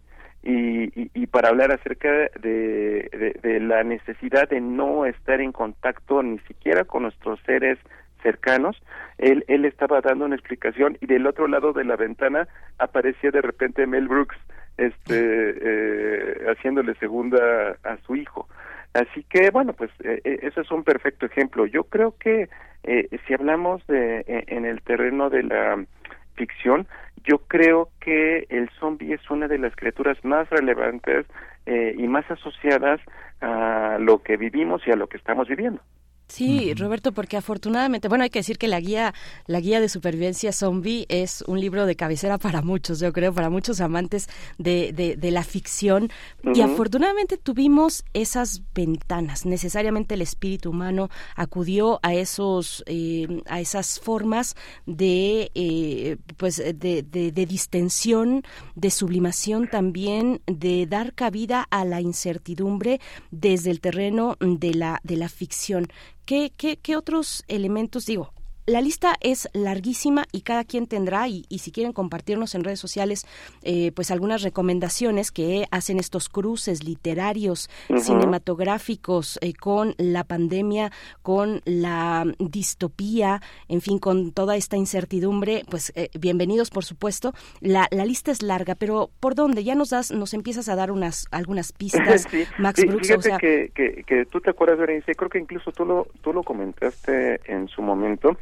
Eh, este estudio que hizo el investigador Colton Scribner de la Universidad de Chicago, donde hablaba que todas las personas, todos los loquitos como nosotros, que nos gustan este tipo de películas de horror, de fantasía, de ciencia ficción, eh, eh, éramos personas muchísimo más preparadas para enfrentar una emergencia eh, como la que estábamos viviendo en, en, en ese momento, con escenarios eh, de eh, extremos, donde era necesario vigilar eh, todo lo que hacíamos, tener cuidado para asegurar nuestra supervivencia. Entonces, eh, el, el, el horror se convirtió no solamente en una válvula de escape, sino en una, en una forma de estar preparados para enfrentar eh, eh, los acontecimientos eh, recientes. Así que eh, eh, yo, yo creo, yo sí creo, eh, co como este investigador, que, que el horror de alguna manera nos hace más sensibles a este tipo de situaciones. Y, y la lista, como dices, es enorme, Berenice.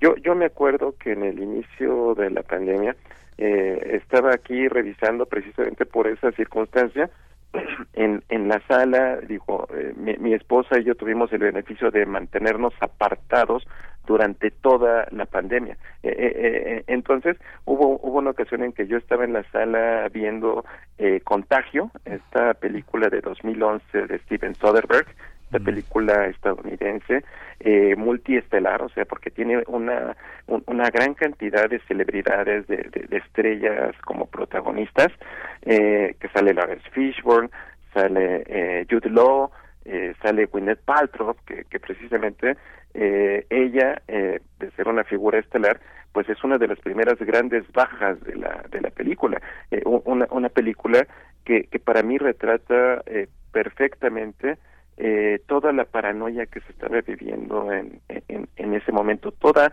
esa incertidumbre donde nadie estaba seguro, donde donde todos eh, podíamos este si, si, no teníamos el cuidado suficiente todos podíamos caer este ante esta eh, enfermedad horrible que está que estamos viviendo. Entonces yo creo yo creo que de entrada y, y, y Ana Luisa baja en, baja, baja en ese momento y me dice qué necesidad de estar viendo esa cosa en este momento eh, de, de, de alguna manera esto es algo con lo que eh, vamos a tener que aprender a convivir. Sí claro Sí, y esta, no sé, se exhibió de una manera muy justa y muy importante eh, El año de la peste de Felipe Casals, una película, ah, una película del 79 que está uh -huh. basada en la, en la, en la novela eh, de Daniel Defoe, el, el, el, el, diario del año de la peste, que es una película del siglo XVI, de, 1700, claro. de 1722, y que habla de la peste que azotó Londres eh, en el siglo XV, que es algo muy, muy interesante. Lo que está en juego es que en, en, la visión de Casals, que es una visión sumamente política, lo que es lo que evidencia es que hay una población que siempre ha sido considerada menor de edad, que no puede uh -huh. enterarse de lo que pasa, y de una y de una este de una cierre de filas del gobierno para negar la información, para esconderla y este y manipularla, ¿no? Que forma parte de, de pues de todo lo que se discutió en este en ese territorio. La pregunta es eh, si teníamos si éramos eh, capaces de controlar con una mayoría de edad lo que está a nuestro alrededor, la mortandad tan fuerte y la infección tan severa, ¿no? Claro, de, debo de revisar la película, es, es, es, es, un estupendo ejemplo, no sabes cuántos recuerdos me acabas de, de, de traer. Eh, otra otra otra película que, que a mí me, me, me gusta recordar, digo, hay, hay muchas opiniones este respecto a, a, a ella.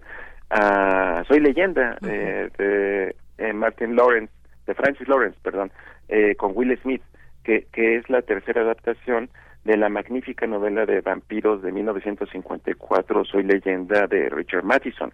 Eh, y, la película para mí es eh, eh, relevante pensando en todo este clima de soledad, o sea, vaya, el, el, el eh, drama del único superviviente humano en un mundo lleno de vampiros, eh, pues que, creo que eh, Will Smith con todos estos, toda la primera parte de la película donde no vemos un solo diálogo, porque Will Smith no tiene nadie con quien este, platicar, está completamente solo eh, con la magnífica compañía de su perra, eh, una pastora alemán este, vigorosa, que, que, que, que créame lo que yo, bueno, quien ya vio la película, ya sabe lo que ocurre y no me atrevo a verla de nuevo por por por eso al menos toda la, primera parte pero esos grandes silencios esa sensación de soledad creo que queda muy muy bien transmitida eh, en, en, la película digo eh, hay hay muchos que no la no no la aceptan este no la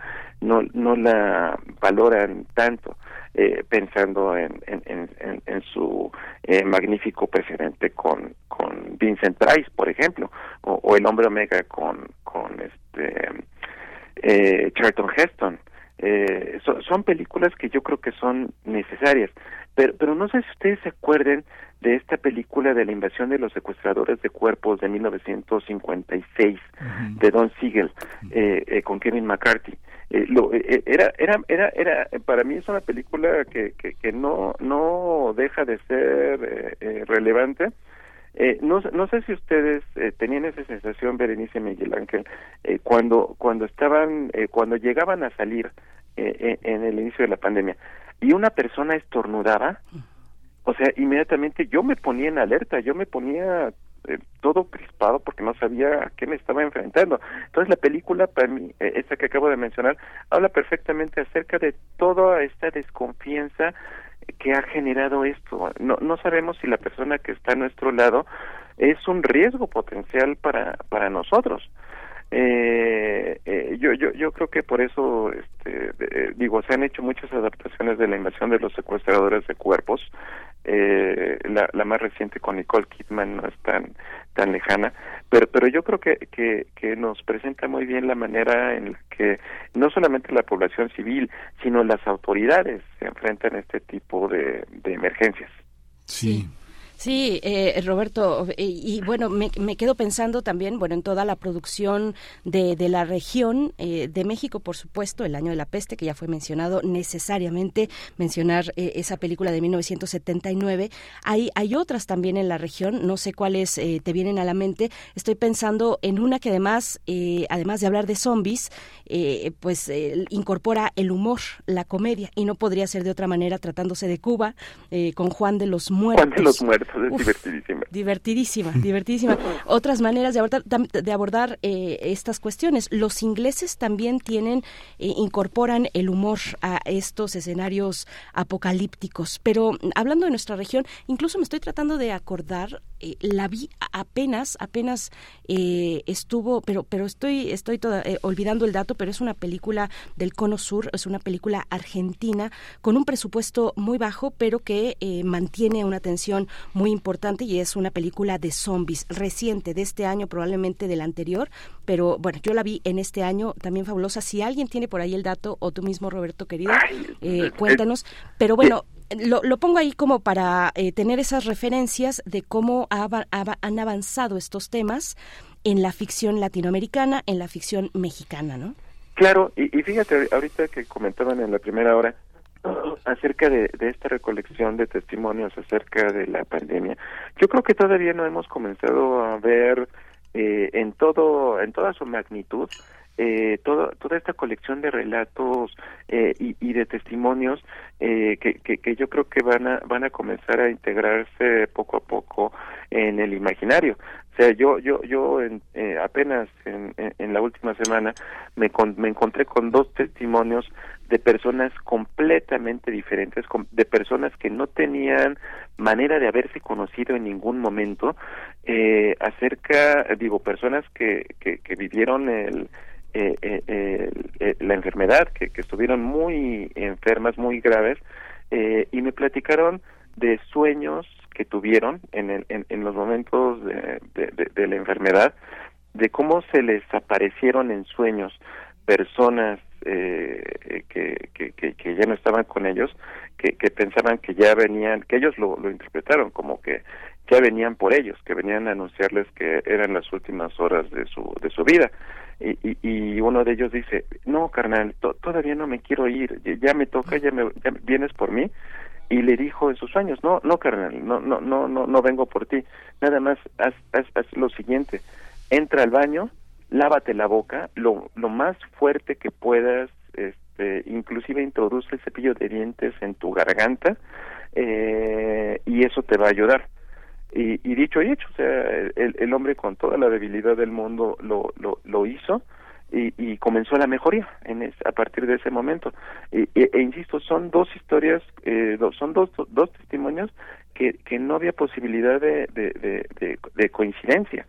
Eh, yo, yo creo que vamos a comenzar a, ver en tiempo reciente, se va a convertir esto inevitablemente en una gran fuente de inspiración eh, para, para creativos de todo de todo el mundo y, y yo pienso que va a haber eh, van a van a van a haber grandes historias tanto en la literatura como en el cine eh, como en la televisión como en las en los servicios de streaming ya ya ya ahora que hay tantas producciones originales hechas para para las diferentes plataformas eh, y pues bueno, vamos a comenzar a ver eso. Sí, y ahora que hablabas de, de, Don Siegel y de la invasión de cuerpos y la enorme influencia que generó en el cine posterior en uno de los eh, más grandes artistas del cine, que es eh, David Cronenberg, en, en 83 horas. Es que parte de lo que estás diciendo es que no solo está en lo físico, sino que el virus está en la mente. Claro. Fíjate que veía, veía ahora como que falleció Kundera, veía una entrevista que hizo Joaquín Soler, este, este conductor de la televisión española, una entrevista que hizo en 81 con Milán Kundera, que había publicado solo un libro en español, era el libro de la vida está en otra parte, llegaba a España, llega a Kundera, llega hablando francés a España y este y Kundera de lo que habla con Joaquín Serrano es que hay un virus, hay un virus este que impide la crítica y que es necesario buscar una lengua en común que unifique una forma de pensamiento que logre este parar lo mediático. Y pienso en eso y pienso como comentamos Berenice y yo muchas cosas fuera del aire y, entre ellas el tema de los libros de texto ¿no? y, la, la, vileza la vileza de este empresario Salinas Pliego que jugó un papel muy importante en la pandemia convocando a sus trabajadores a este a, llegar y fue una de las empresas que tuvo más infectados y más muertes es curioso digo este es importante documentar esa parte como hubo un llamado este de parte de algunas personas sin escrúpulos totalmente enfocadas al dinero que este tuvieron un papel muy importante en esta cuestión mediática que infecta, que infecta todo el ámbito mediático entre nosotros, ¿no, Roberto? Definitivamente. Yo, yo, yo por lo pronto conozco dos personas cercanas, eh, empleados de eh, Grupo Azteca, que cayeron víctimas de, de, esta, eh, eh, precisamente. Pero bueno, eso, eso es algo que yo creo que nos enseña, este, nos enseñan este tipo de situaciones, querido Miguel Ángel. No solamente sacan lo mejor de las personas, también sacan lo peor. Eh, eh, eh, yo, yo, yo pienso en ustedes como un gran ejercicio de resiliencia, un, acompañamiento tan necesario en esos días de incertidumbre, en esos días de encierro, donde la información era completamente necesaria.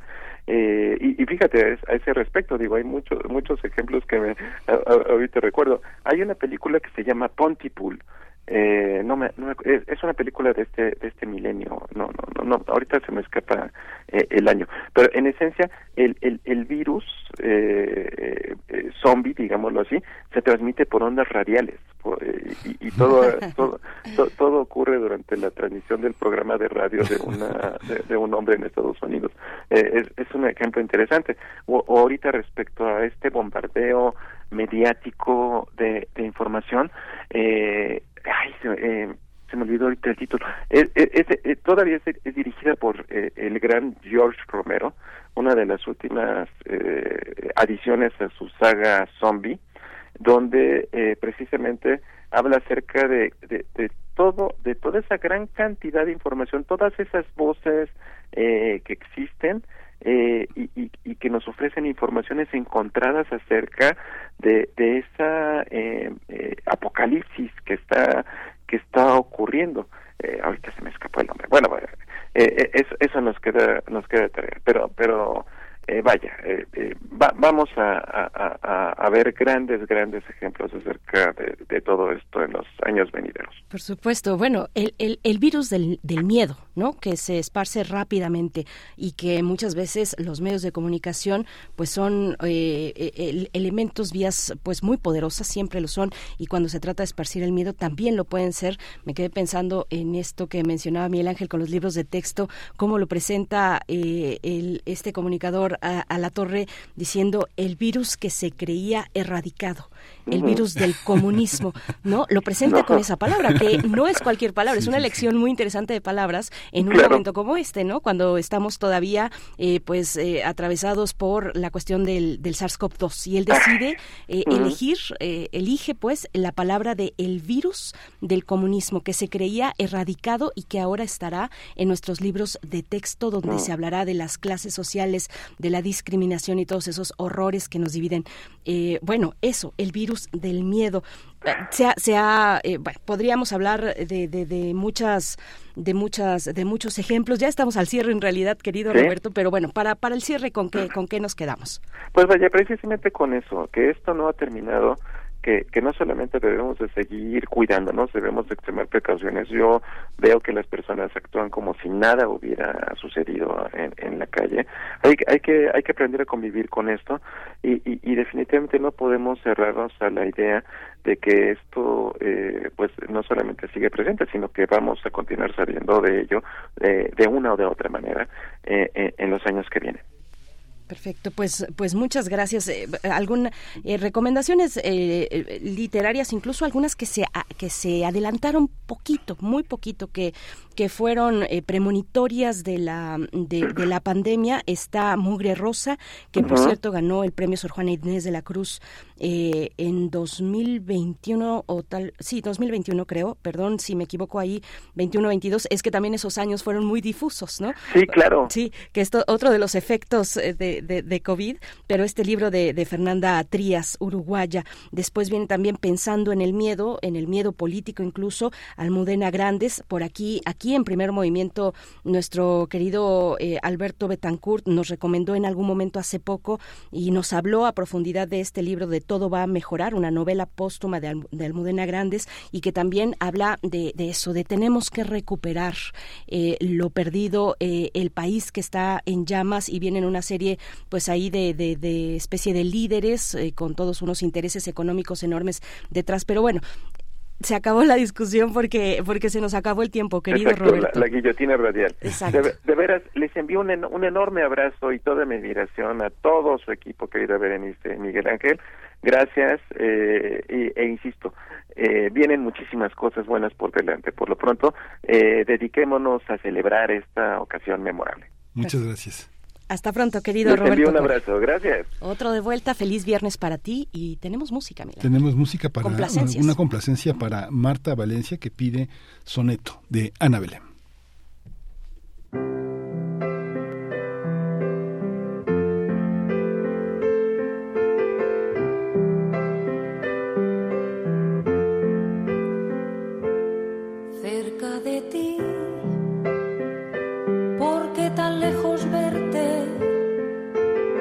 Porque noche decir si es mediodía, si arde mi piel, porque la tuya es fría, si digo vida yo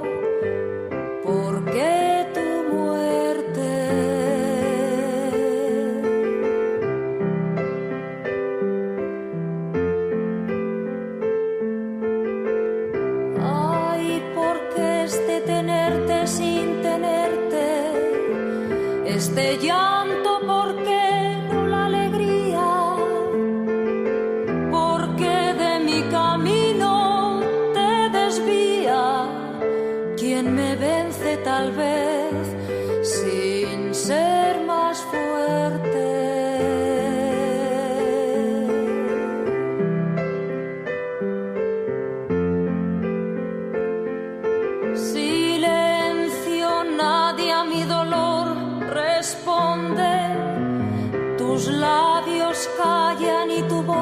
esconde. ¿A quién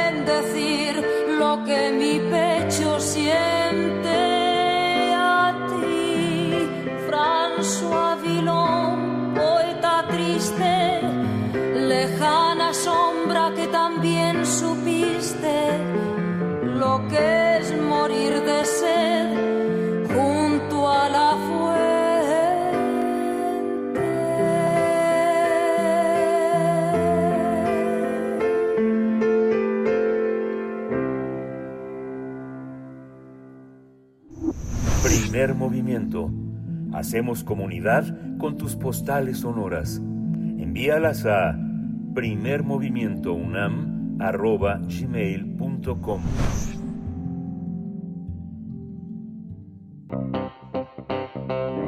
Nota Nacional.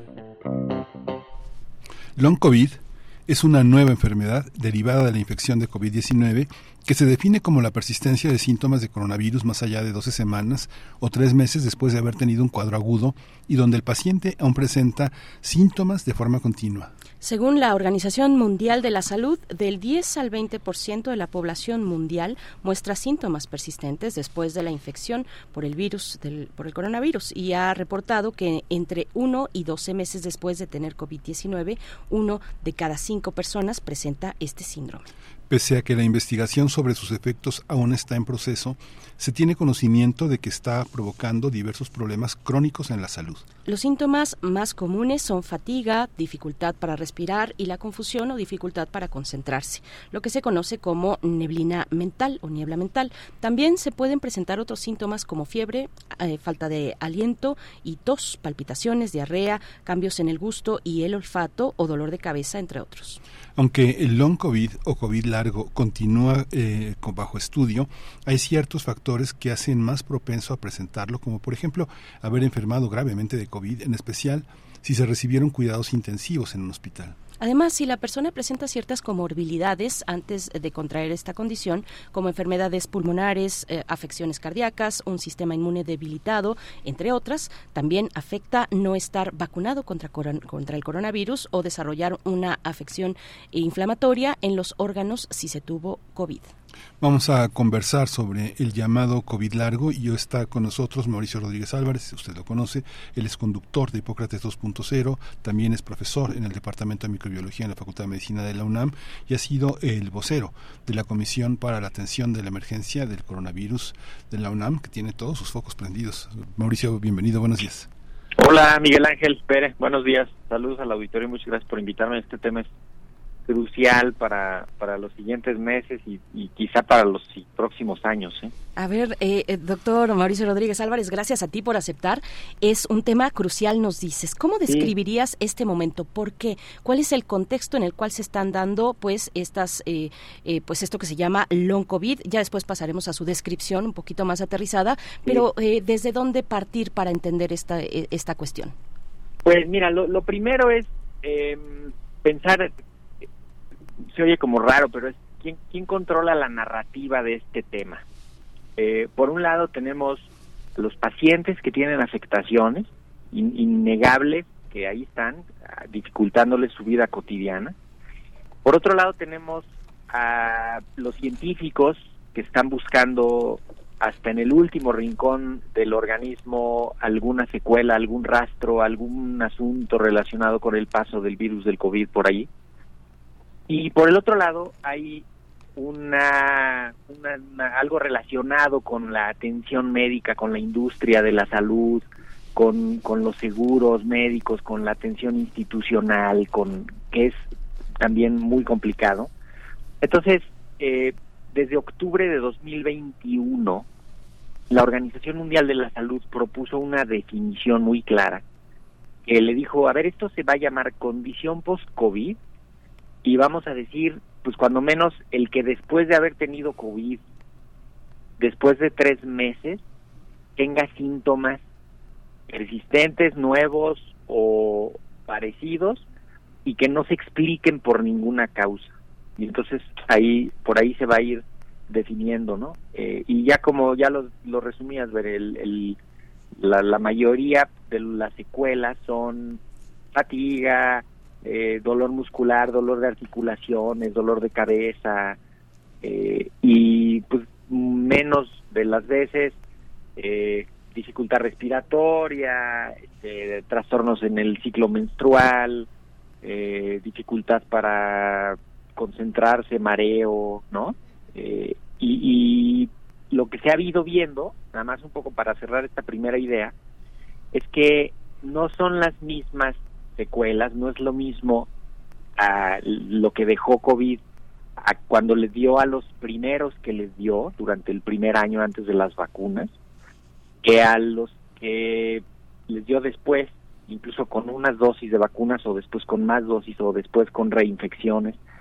Entonces estamos frente a una entidad difícil de agarrar, difícil de abordar, porque pues si le preguntas a los que venden vitaminas y, hacen estudios de laboratorio y con eso hacen su dinero, pues te van a decir que todo es condición post-COVID y que te, te, hagas una prueba y te tomes unas vitaminas y que te uses tales medicamentos.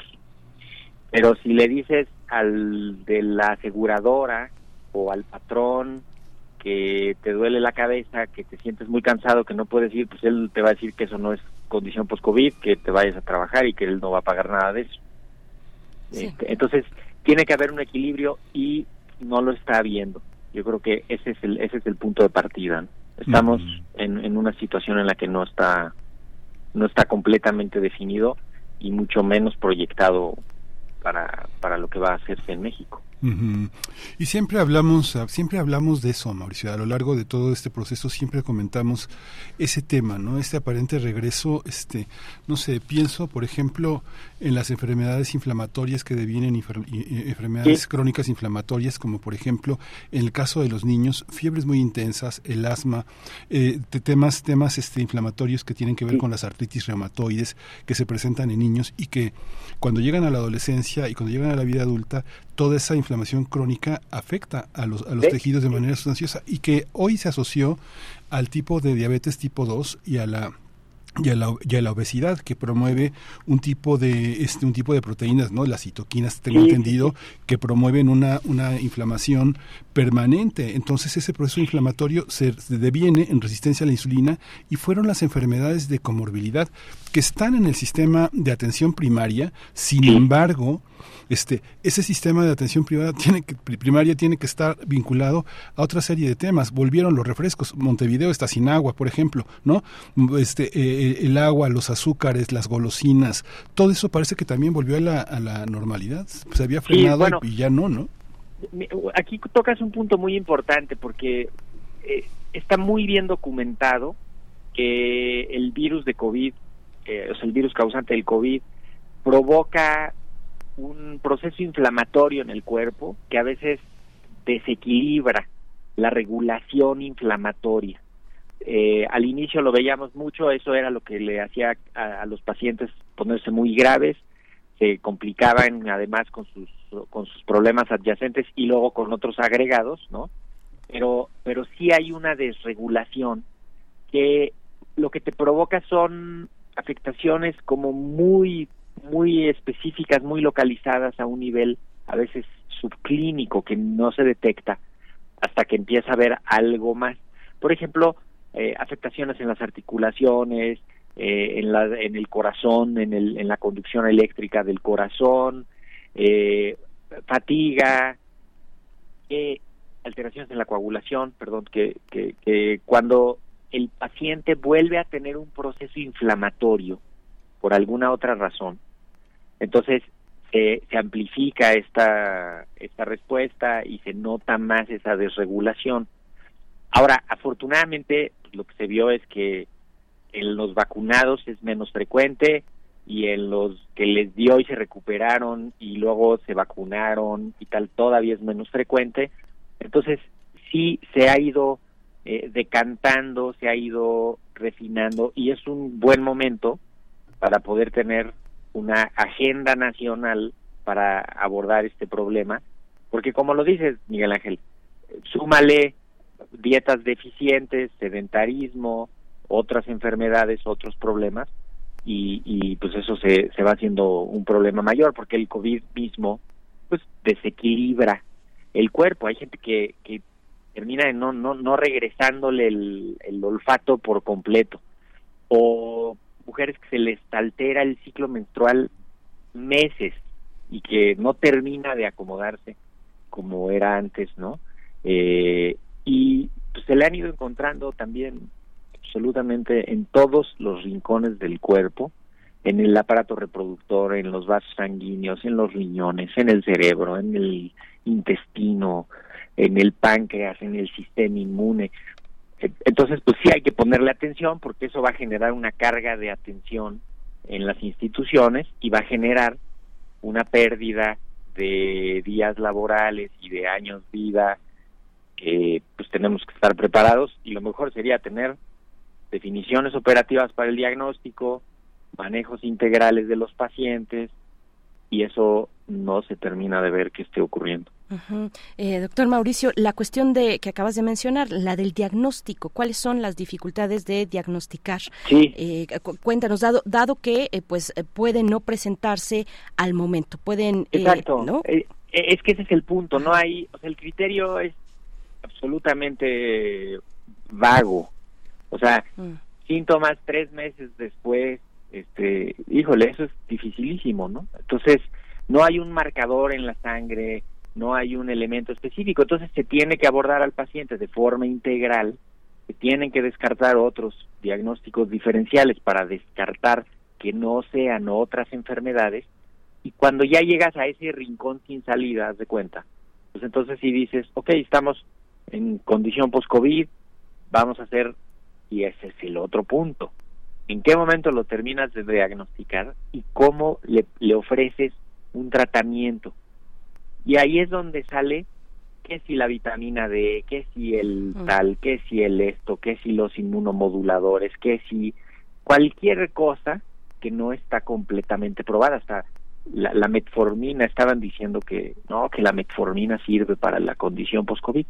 Entonces, lo primero sería tener definiciones de diagnóstico. Ahora, si alguien tiene diagnósticos, perdón, síntomas persistentes, cansancio, dificultad para concentrarse, eh, dolor articular o alguna otra alteración de la coagulación o lo que fuera, eh, lo mejor es abordarlo eh, en un servicio médico de preferencia que tenga capacidad de referencia a otros servicios y que tenga capacidad de diagnóstico y que tenga pues una un respaldo institucional de preferencia, ¿no?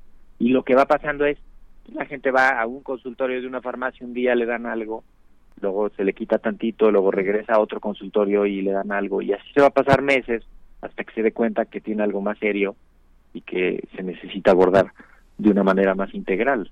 Sí, claro.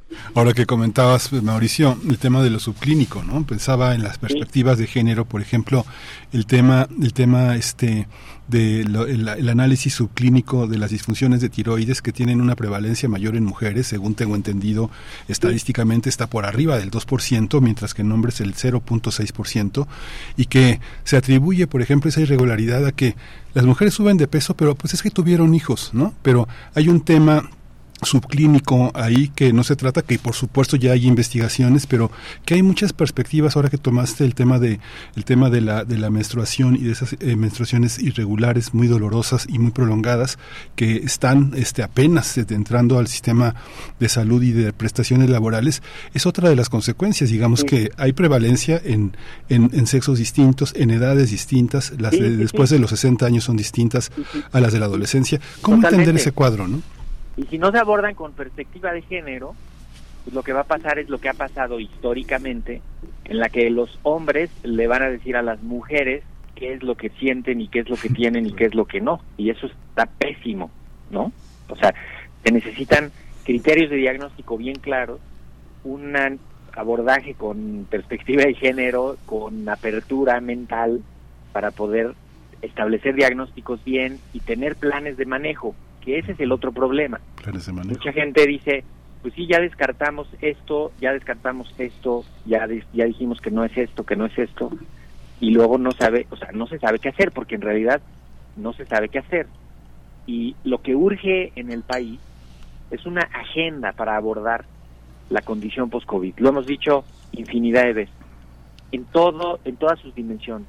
Que haya investigación clínica y básica para ver las causas, las consecuencias, los marcadores, que haya desarrollo farmacéutico para poder tener algún tratamiento para algunos de los casos que se vayan ahí agrupando eh, y al mismo tiempo que se prepare el primer nivel de atención, o sea, los consultorios de medicina general, los consultorios de medicina familiar, para que ahí se detecten esos problemas y no esperarse a que sean una carga para el tercer nivel de atención o para el segundo nivel hospitalario ya mucho más costoso. Se tienen que detectar a nivel comunitario y eso tampoco lo estamos viendo. Necesitamos que la academia, la industria, la investigación, las autoridades, las instituciones de asistencia, todos se junten, nos juntemos y digamos, a ver, esto es condición post-COVID, y aquí vamos a hacer esto y aquí vamos a hacer esto y que se diseñen guías de práctica clínica, marcadores de laboratorio, porque de otra manera tienes primero a una industria eh, feliz porque está lucrando con eso y del otro lado a pacientes a los que nadie los aborda, no los pueden estudiar, nadie sabe qué hacer con ellos este, y ahí están en su sufrimiento cotidiano. Es un tema dificilísimo. Sí, sí, por supuesto, muy, muy complejo.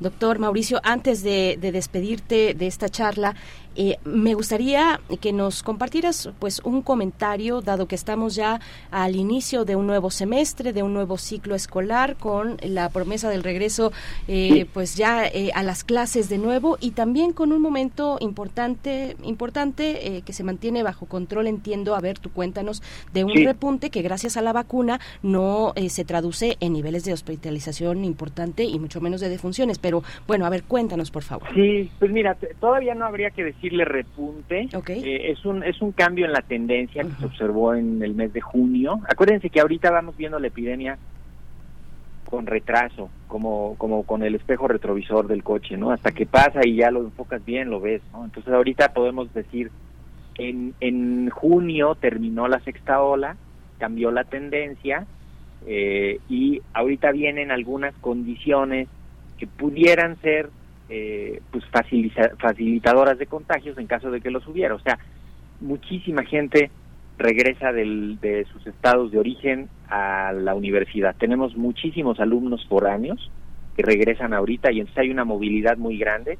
Más de 360 mil alumnos regresan a las aulas y es importante recordarles en qué momento tenemos que poner atención, eh, en qué momento habría que usar cubrebocas, sobre todo los que tengan síntomas deben de usar cubrebocas o cuando estés en un sitio encerrado, mal ventilado, con mucha gente, por mucho tiempo, de preferencia ahí usar un cubrebocas, ¿no? De estos salones que no tienen ni para dónde abrir ventanas, solo tienen una puerta y van a estar ahí dos horas, pues ahí convendría de entrada que el que tenga síntomas no acuda y que y que los que estén se cuiden. Hay que promover la ventilación, promover la higiene personal y de las instalaciones, etcétera, ¿no? Mantenerla de forma adecuada.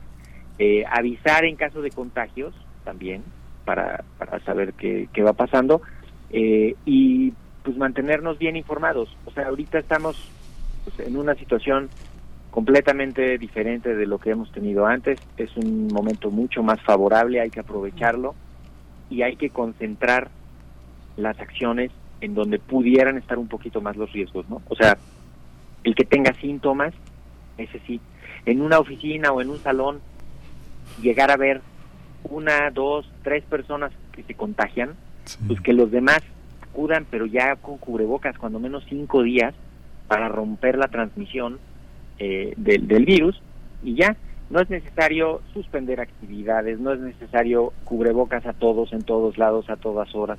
No, no, no ya ahorita hay que hacerlo de manera un poco más, más dirigida y seguro vamos a tener un, un verano y un inicio de otoño pues un poco más tranquilo, así como va, cuando menos que se mantenga, para ir viendo qué pasa en lo que en lo que pensamos para diciembre. Acuérdense que habíamos habíamos estado calculando que venía una ola en verano y, y ya no hubo ya se rompió. En Estados Unidos están viendo ahí lo que parece un pedazo de ola todavía, pero tienen condiciones muy distintas de nosotros, sobre todo por el clima y, la población vacunada y no vacunada. Mm. Eh, pero hay que seguir pendientes. El, el comunicado del lunes era no podemos pensar en que esto ya se fue, ya se acabó, hay que seguir con el tema presente y hay que concentrarnos en romper la transmisión del virus. Pues muchísimas gracias, Mauricio Rodríguez Álvarez, profesor de eh, profesor de la Facultad de Medicina de la UNAM, conductor de Hipócrates 2.0 y bueno, este vocero de la Comisión de Atención al Coronavirus por la UNAM. Muchísimas gracias por estar esta mañana con nosotros, querido Mauricio. Muchísimas gracias a ustedes siempre, Miguel Ángel Verde, a todo el equipo de Primer Movimiento y de Radio UNAM. El, martes cumplimos seis años de estar al aire en Hipócrates 2.0, lo celebramos padrísimo ahí con un programa especial y pues ahí seguimos en comunicación. Les mando un abrazo, que tengan. ¿Va a haber tamales o, o, ensalada? ya hubo, ya hubo. Ya fue el martes pasado. Bueno, gracias Mauricio. Ya hubo el martes, un abrazo. Enhorabuena, querido. Eh, bueno, seis años, tres de ellos en pandemia, no es cosa fácil, eh, con, con, temas de actualidad. Pues nos vamos ya al corte, vamos a ir con música, que nos diga la producción. No, nos vamos así directo a despedir de Radio Nicolaita. Eh, gracias, gracias, buen fin de semana, feliz fin de semana. Nos encontramos con ustedes en Radio Nicolaita el próximo lunes. Aquí quedamos, aquí nos quedamos hasta las 10 en primer movimiento. Vamos al corte. pues en sus recintos, en los talleres, en los idiomas. Queremos escucharte. Llámanos al 55 36 43 39 y al 55 36 89 89. Primer movimiento. Hacemos comunidad. Pancho Villa, el mito revolucionario, 2023, 100 años de su fallecimiento. Al historiador Pedro Salmerón le es más importante estudiar el movimiento, el proyecto, esto es, el villismo, que al personaje mismo. Sí hay que entender al personaje. El historiador no está para juzgar o condenar, pero sí entenderlo. A veces se intenta comprender a los que protegen los intereses de los poderosos, pero a Villa no, porque busca reivindicar la justicia de los oprimidos. Afirma Salmerón. Pancho Villa, 860 AM. Radio UNAM, Experiencia Sonora.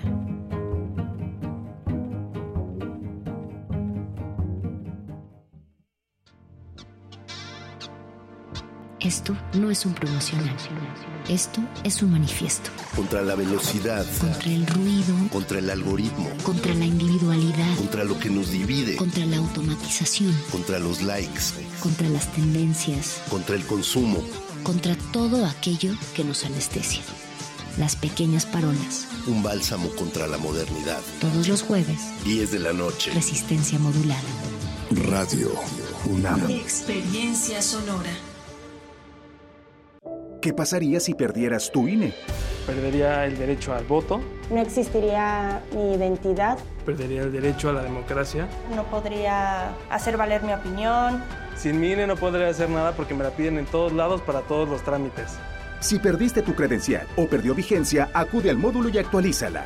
Haz tu cita en INET 804-33-2000 o en INE.mx. Mi INE es valioso porque me identifica y nos une. INE.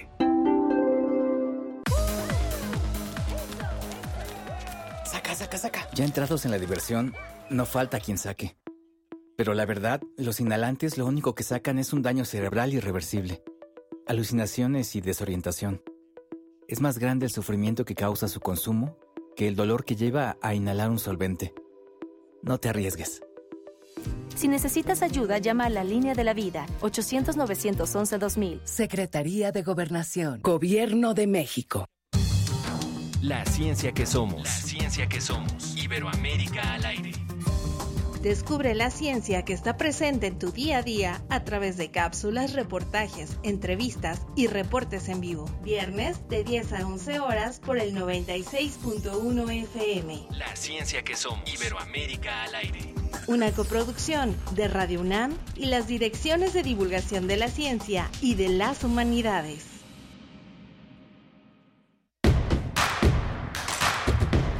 Encuentra la música de primer movimiento día a día en el Spotify de Radio UNAM y agréganos a tus favoritos.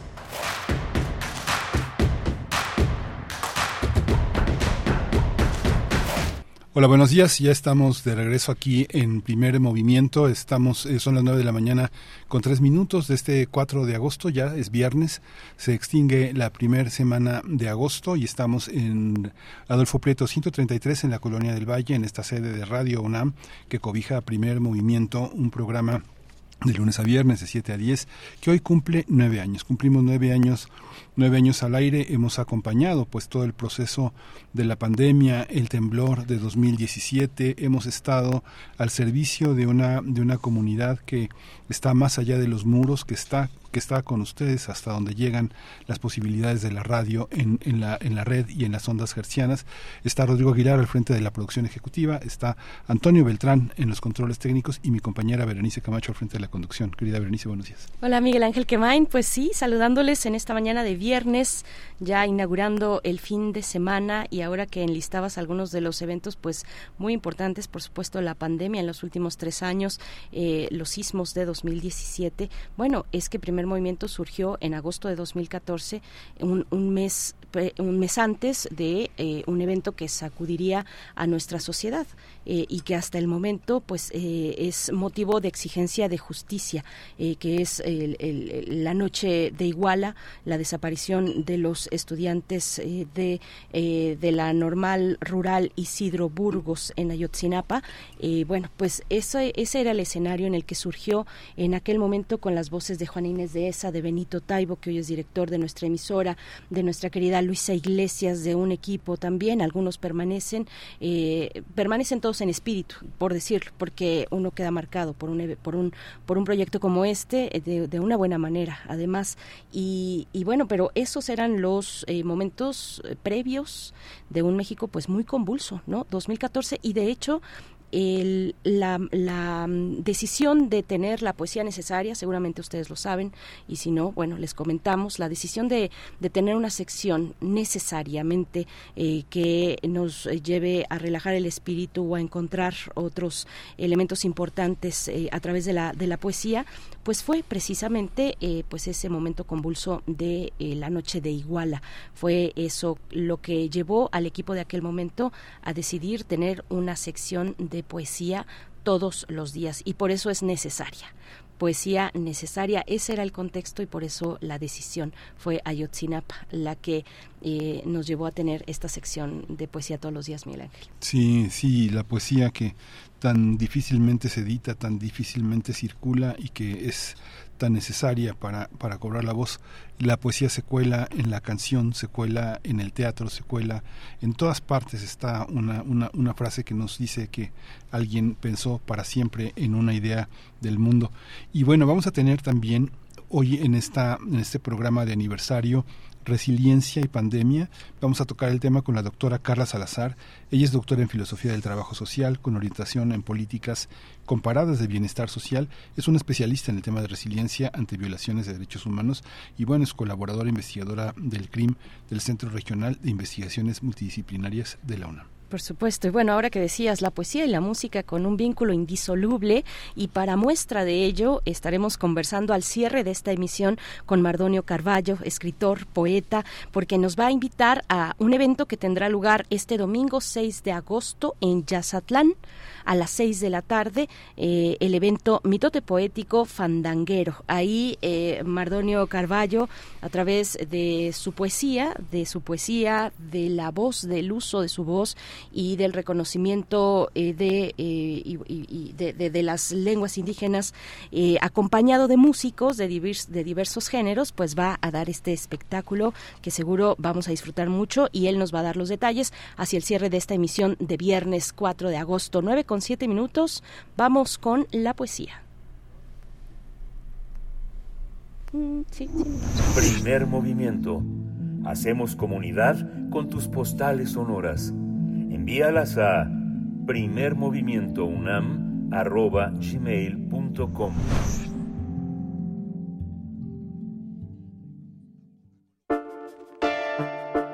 Es hora de Poesía Necesaria.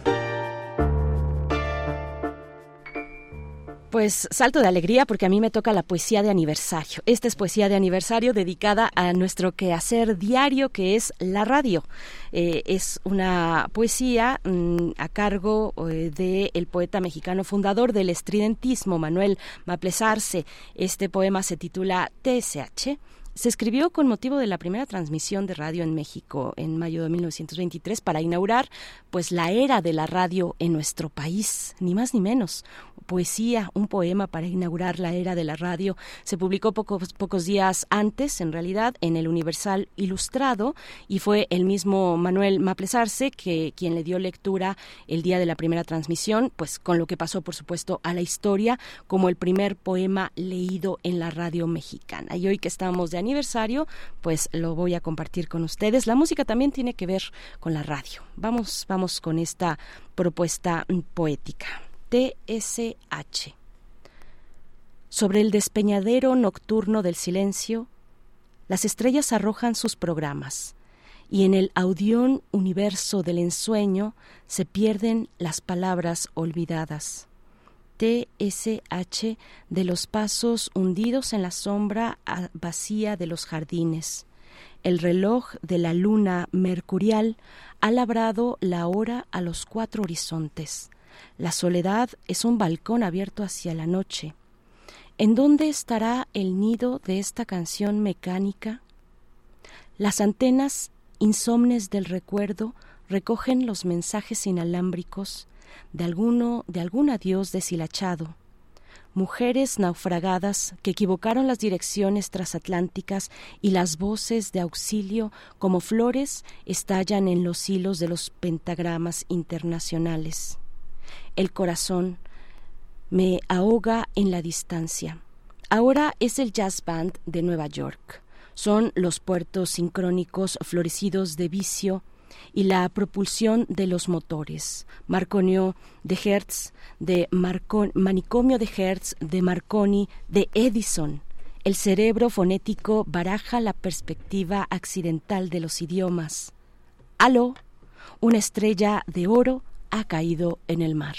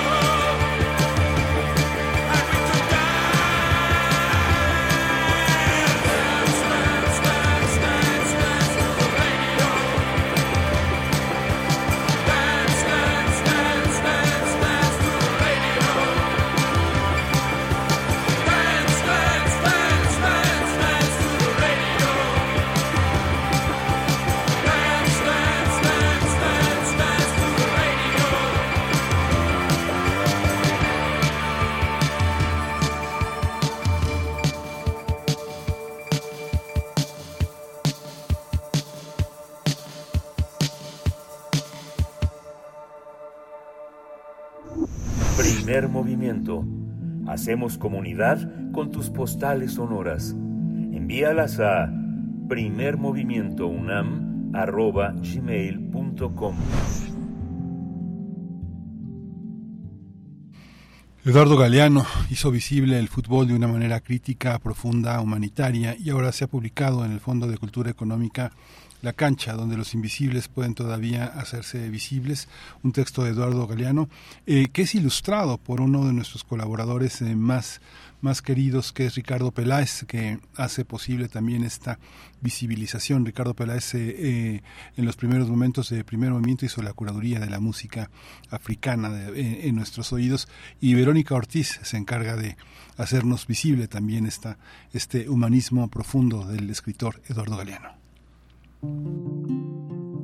Un gusto, como siempre, saludarles a quienes siguen primer movimiento y desde luego a todo el equipo que lo hace posible.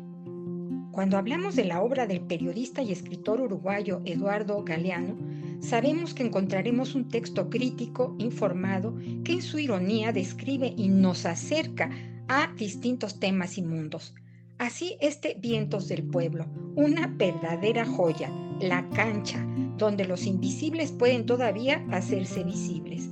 Galeano con humor confiesa, desde que era bebé quise ser jugador de fútbol y fui el mejor de los mejores, el número uno, pero solo en sueños, mientras dormía. Y se pregunta, ¿es el fútbol el opio de los pueblos? El desprecio de muchos intelectuales conservadores se funda en la certeza de que la idolatría de la pelota es la superstición que el pueblo merece en cambio, intelectuales de izquierda descalifican al fútbol porque dicen castra a las masas y desvía su energía revolucionaria. Galeano nos recuerda que cuando el fútbol dejó de ser solo cosa de ingleses y de ricos, en Río de la Plata nacieron los primeros clubes populares organizados en los talleres de los ferrocarriles, en los astilleros de los puertos. El Club Argentinos Juniors nació llamándose Mártires de Chicago en homenaje a los obreros anarquistas ahorcados un primero de mayo. Su recuento nos lleva a 1916, en plena Primera Guerra Mundial.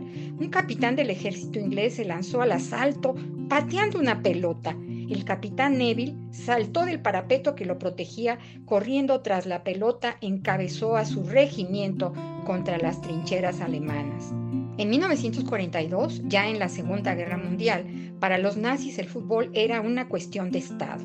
En plena ocupación alemana, los jugadores ucranianos del Dinamo de Kiev cometieron la locura de derrotar a la selección de Hitler, habiendo sido advertidos, si ganan, mueren.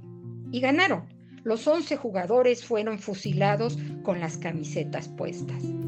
Así sigue el gran Eduardo Galeano haciendo un recuento de varios momentos de la historia del fútbol, sus notables jugadores e hinchas, como en Uruguay se les dice a los seguidores de este deporte.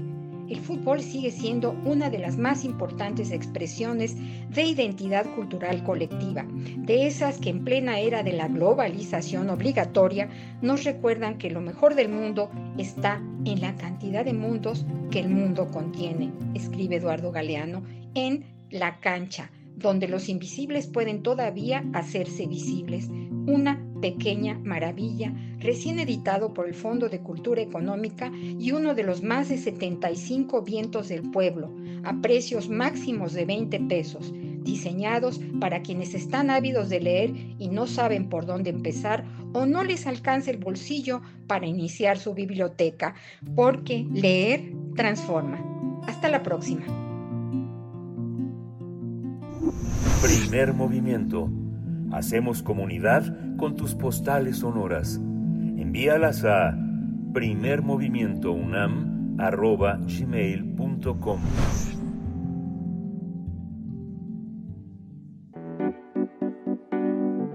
La mesa del día. Ante el inesperado surgimiento del virus SARS-CoV-2 y la pandemia de COVID-19 que obligaron a implementar medidas sanitarias inusitadas en todo el planeta, el concepto de resiliencia regresó a las conversaciones de diversas disciplinas como una forma de hacer frente a una situación inédita y adversa en el mundo. La resiliencia es la capacidad de resistir la adversidad y recuperarse de sucesos vitales difíciles. La resiliencia se puede manifestar de forma individual y también comunitaria. En este caso, se trata de la capacidad sostenida por parte de un grupo de personas que utilizan los recursos disponibles para responder a los acontecimientos adversos, soportarlos y recuperarse de sus efectos. La resiliencia fue una palabra que los mexicanos conocimos tras los sismos de 2017 y se trata de un concepto introducido en la psicología en la década de los 80 a partir de los estudios de Berner y Smith.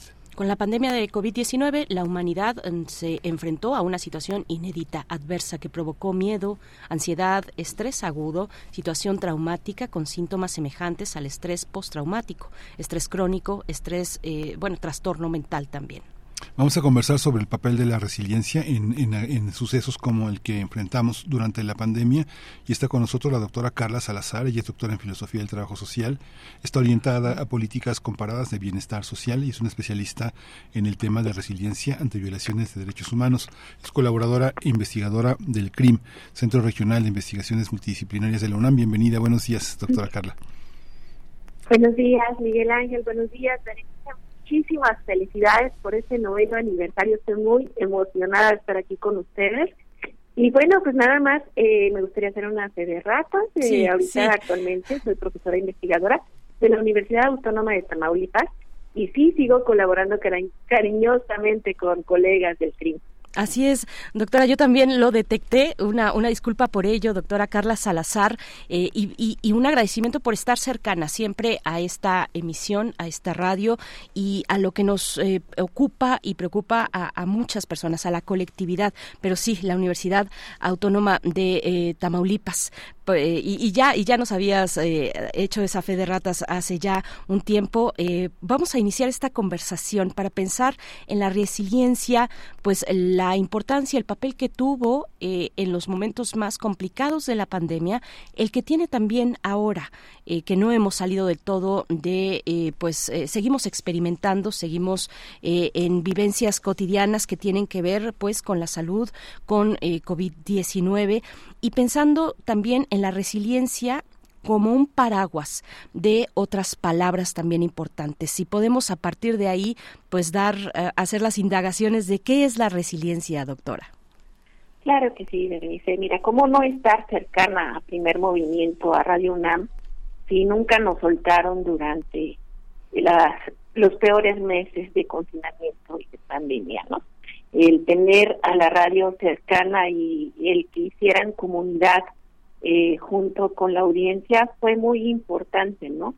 También importante fue que la UNAM no se detuviera y en ese tiempo de, inicio de la pandemia yo todavía era postdoctorante del CRIM y aún recuerdo cómo el director Fernando Lozano con preocupación nos reunía para comentar qué era lo que íbamos a hacer desde la universidad, qué íbamos a hacer como UNAM, qué íbamos a hacer para poder hacer una, una incidencia social ante eh, esta, esta pesadilla de, pandemia de, llena de incertidumbre, ¿no? Por eso fue importante para mí eh, comenzar a hacer divulgación sobre lo que era la resiliencia. Yo venía trabajando eh, este concepto de, de las violaciones graves a los derechos humanos y pues aprovecho este espacio radiofónico para abordarla desde, desde tres dimensiones, si me permiten, Miguel Ángel Berenice, desde su concepción,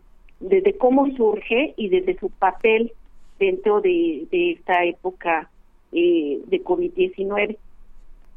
Pues mira, eh, a mí sí me gusta enfatizar que la resiliencia dentro de las ciencias humanas es un concepto relativamente joven que comienza a partir de la década de los 70 a, a asociársele a través de algunos estudios con, con la niñez principalmente vulnerable, se la asocia con la palabra adaptación. Y de ahí viene una, una oleada muy fuerte de relacionar este proceso complejo con la simple adaptación ante una adversidad, lo cual yo he tratado a través de estudios pues de contrarrestar, de confrontar, porque la resiliencia eh, si se la asocia como adaptación, puede caerse eh, en el error de aceptar eh, situaciones de adversidad que pueden transformarse. Entonces, hay una necesidad de mirar a la resiliencia en torno a su complejidad. Si nosotros seguimos concibiéndola como adaptación, nos, nos restamos la oportunidad de asociarla a una transformación. También hay una tendencia de estudios muy fuertes de los 90 y de, la primera década del 2000 a relacionarla con, capacidad, pero también eh, relacionarla con el concepto de capacidad es eh, disminuir o restarle esta posición crítica que vinculante con los contextos. Entonces, dentro de mi trabajo, pues ha estado el alejarla del concepto de coaching y darle un enfoque más crítico y concebir a la resiliencia como un proceso muy complejo, un proceso que requiere de factores personales, factores internos y factores externos, factores sociales, que al interaccionar entre sí permiten a una persona, grupo, comunidad, eh, sobrellevar, fíjense, esa es la palabra que yo agrego, sobrellevar una adversidad hasta lograr transformarla y entonces sí sobreponerse a ella. Por eso es que es un proceso que, que finalmente el ser resiliente no te eh, posiciona como eh, sobreponerte a una adversidad de manera inmediata. Entonces, la resiliencia tiene un enfoque mínimo y un enfoque máximo, como bien lo dice Angélica Cotiarenco, esta colega eh, chilena que ha estudiado eh, diferentes procesos de resiliencia con la niñez también. Eh, el enfoque mínimo hace a, referencia a estos procesos de, adaptación, de primera adaptación a una adversidad, encontrar los recursos que te permitan irla sobrellevando pero eh, posteriormente alude a un enfoque máximo que es cuando ya logras transformar esos factores que te posicionan en una situación vulnerable y entonces logras un proceso resiliente. Pero el proceso resiliente pues es un proceso dialéctico, es un proceso en constante movimiento que eh, tiene altas y bajas. Una persona resiliente puede tener días eh, pésimos, días muy tristes, días en que no se puede levantar, y al otro día puede encontrar los recursos para irse reconstruyendo. Entonces, eh, sí tenemos que darle una visión más crítica al proceso de resiliencia, alejarlo de estos análisis a través de escalas y eh, encontrar su eh, desmenuzamiento a través de una visión más eh, latinoamericana, más compleja, más contextual y alejarla también de esta visión eurocentrista y anglosajona. Entonces, la concepción de, de la resiliencia es importante para poder entenderla como un proceso complejo desde una visión crítica. Y dentro de, los tiempos de la pandemia de la COVID-19, fue importante hacer divulgación de ella y fue importante eh, poder narrar cómo se construía, cuáles eran los pilares a los, de los cuales a través se podían ir formando eh, estas, estos caminos resilientes. Eh, fue importante contar con la radio para tener cápsulas o que hablaran sobre resiliencia. Yo creo que el papel de la radio, eh, mis queridos Berenice y Miguel Ángel, ha sido fundamental para generar un proceso de resiliencia en la comunidad universitaria, en la audiencia, en diferentes partes del país donde ustedes no creerán que llegan, pero llegan, y, y poder eh, decir, aquí estamos y, nos estamos reconstruyendo y nos vamos a levantar, ¿no? Porque eh, hay que recordar que la resiliencia surge precisamente de escenarios de extrema vulnerabilidad y extrema adversidad. Eh, no podemos hablar de resiliencia si no hay escenarios oscuros detrás que ameriten su construcción. Y eh, ejemplo de, de estos procesos de resiliencia desde los escenarios más oscuros durante pandemia, pues yo creo que eh, podríamos hablar de, de varios en este país, ¿no? Pero eh, creo que hay que resaltar también ese poder comunitario solidario de los mexicanos que nos permite eh, reconstruirnos una y otra vez.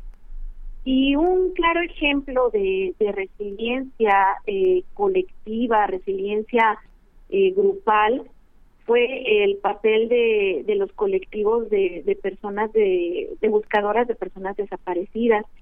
Eh, cabe resaltar que la pandemia nos enseñó a todos lo que era vivir con incertidumbre, lo que era vivir entre la vulnerabilidad y los, las personas que integran estos colectivos pues ya lo sabían, ¿no? Entonces, lo que pasó durante los primeros meses de confinamiento fue que se agudizaron sus problemas, se agudizó la incertidumbre, se quebraron muchas formas que ellos tenían de, de vida para reconstruirse a través de la adversidad, que eran la, las búsquedas en terreno, ¿no? Cuando viene la pandemia, viene una gran oleada de, de los medios de comunicación de apuntar a quienes iban a morir primero, ¿no? Entonces, eh, decían que eran los adultos mayores, decían que se decía que eran quienes padecían enfermedades crónicas y la verdad es que quienes integran estos colectivos de personas, eh, de buscadores de personas desaparecidas, pues padecen de, de enfermedades crónicas degenerativas, la mayoría. Y la mayoría también son adultos mayores, entonces pues les pegaba por todos lados, ¿no? Y mirarlos es importante porque encontraron las formas grupales de generar resiliencia. Eh, analizaron sus nuevos requerimientos espaciales, ¿no? Para mantenerse eh, a salvo. Eh, afrontaron el desajuste económico, afrontaron la incertidumbre y el miedo, analizaron las necesidades no cubiertas, pero sobre todo dieron nuevos significados a esta adversidad que se agudizaba con un virus. dentro de mis estudios en estos procesos de resiliencia durante el, primer año de la COVID, también quisiera resaltar un colectivo de señoras que, que viven en, en una situación de pobreza extrema en un poblado pesquero de Tamaulipas y que al venirse la, la COVID-19 se, se, quiebra toda posibilidad de, de desarrollo económico porque son esposas de, pescadores y, y se queda paralizado todo todo un ejido, un poblado de 70 familias, ¿no?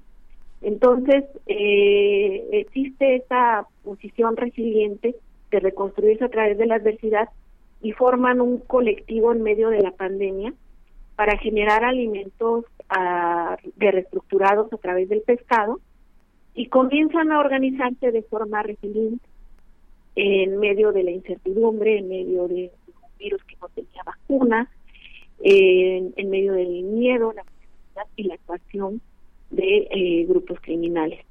Entonces, ¿cómo surge la resiliencia?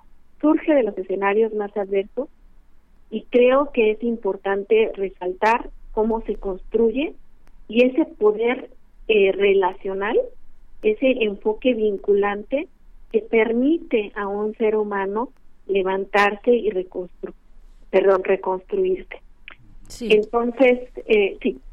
Sí, es, que es, muy ah, es, muy interesante todo eso que comentas, Carla, porque bueno, finalmente esto, esta, ese señalamiento, este matiz que haces sobre las visiones anglosajonas y la posibilidad de encontrar entre nosotros una, una respuesta mucho más eh, matizada a las, a las experiencias de resiliencia es importante porque finalmente me imagino que es como una especie eh, de, ecuación probabilística de que algo suceda, con todo y que tiene en su contra muchas posibilidades de no, de no suceder, que es algo que generalmente se ve, como decía Mauricio Rodríguez en su intervención de hoy, que se ve con el espejo retrovisor que finalmente esa ecuación, esa posibilidad de que las cosas sean y que eh, no hay un riesgo para tomarlas porque es muy probable que no sean posibles, eso es parte de la experiencia y la memoria que se da en la resiliencia.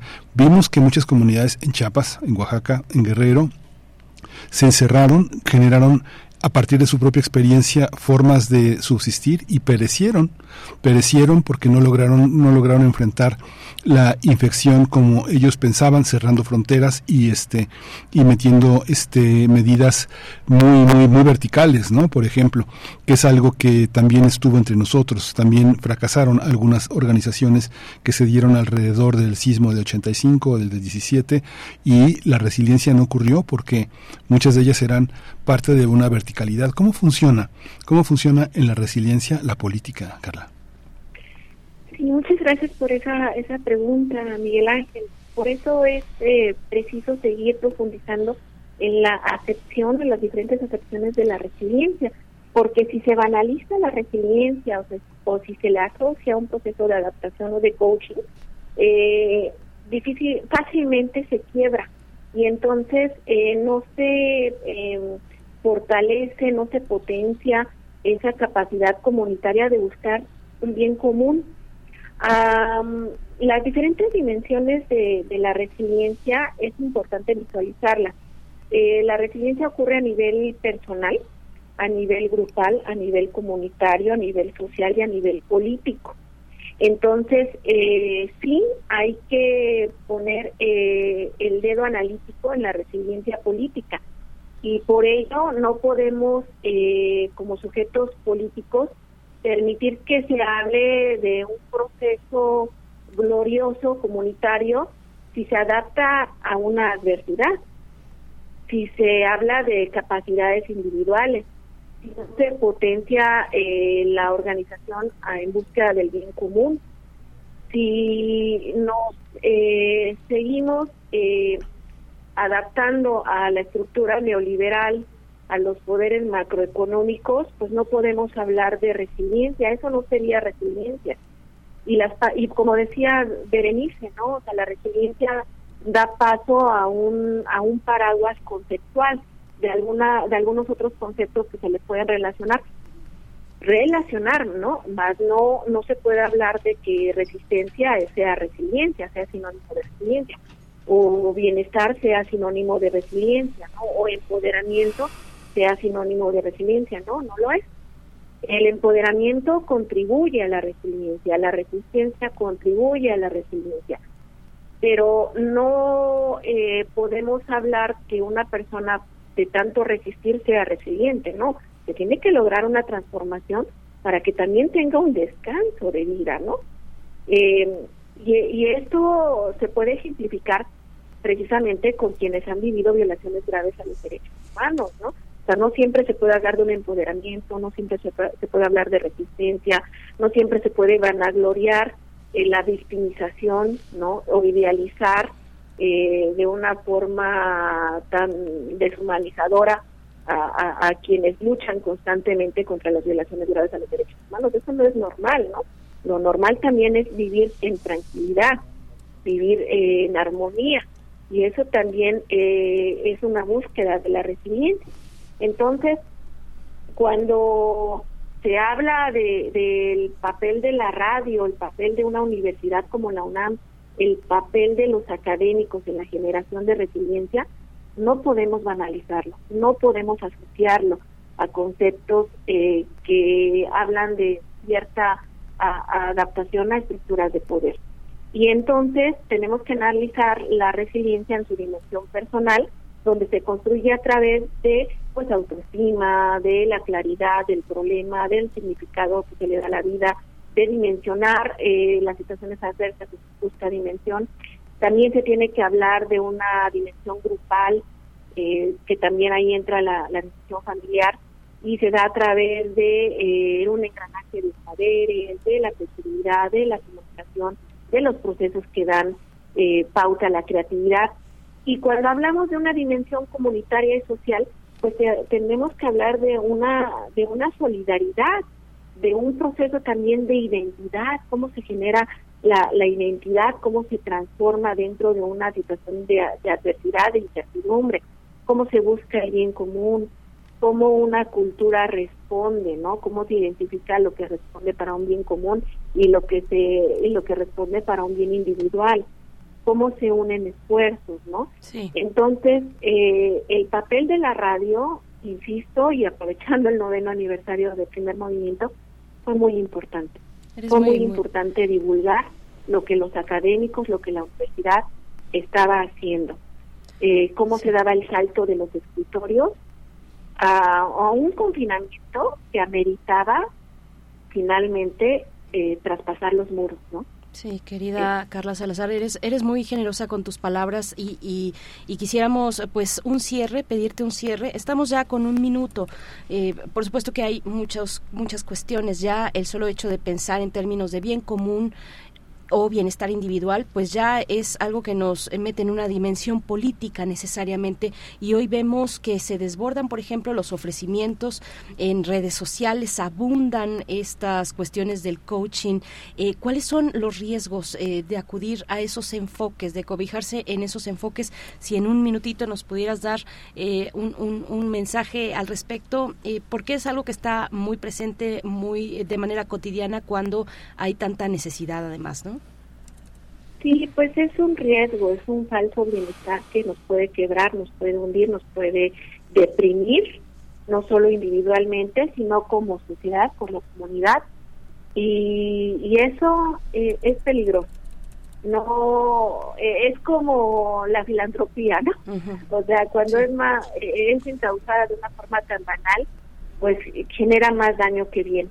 Entonces, cuando hablemos de resiliencia, tenemos que estar conscientes de que hablamos de un proceso muy complejo y difícil de lograr, pero que es posible y que la mejor manera de poder incidir sobre la resiliencia es analizándola desde tres dimensiones eh, de bienestar. El bienestar objetivo, ¿no? El bienestar subjetivo, pero también el bienestar comunitario. Y que eso conlleva un proceso de introspección también desde tres dimensiones, una introspección emocional, una introspección cognitiva y una introspección actitudinal.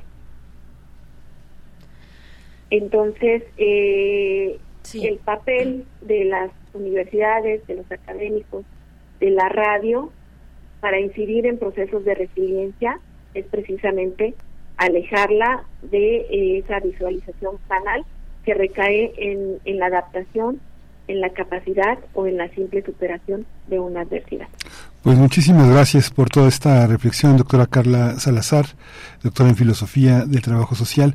Eh, muchísimas gracias y bueno, pues estemos al habla, estemos más cercanos. Muchas gracias por su escucha y muchas gracias por su generosidad para, para colaborar en este, en este momento tan importante para nosotros que es nuestro noveno aniversario.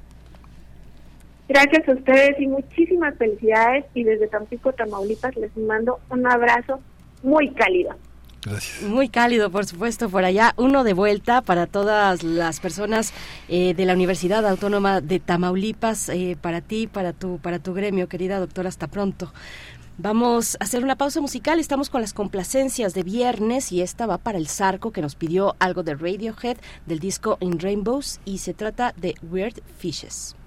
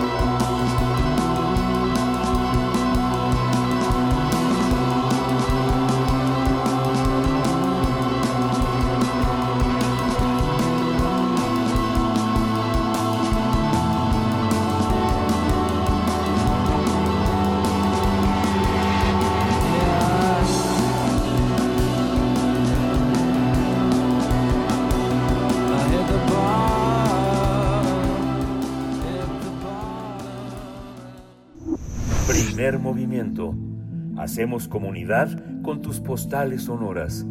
Envíalas a primermovimientounam.gmail.com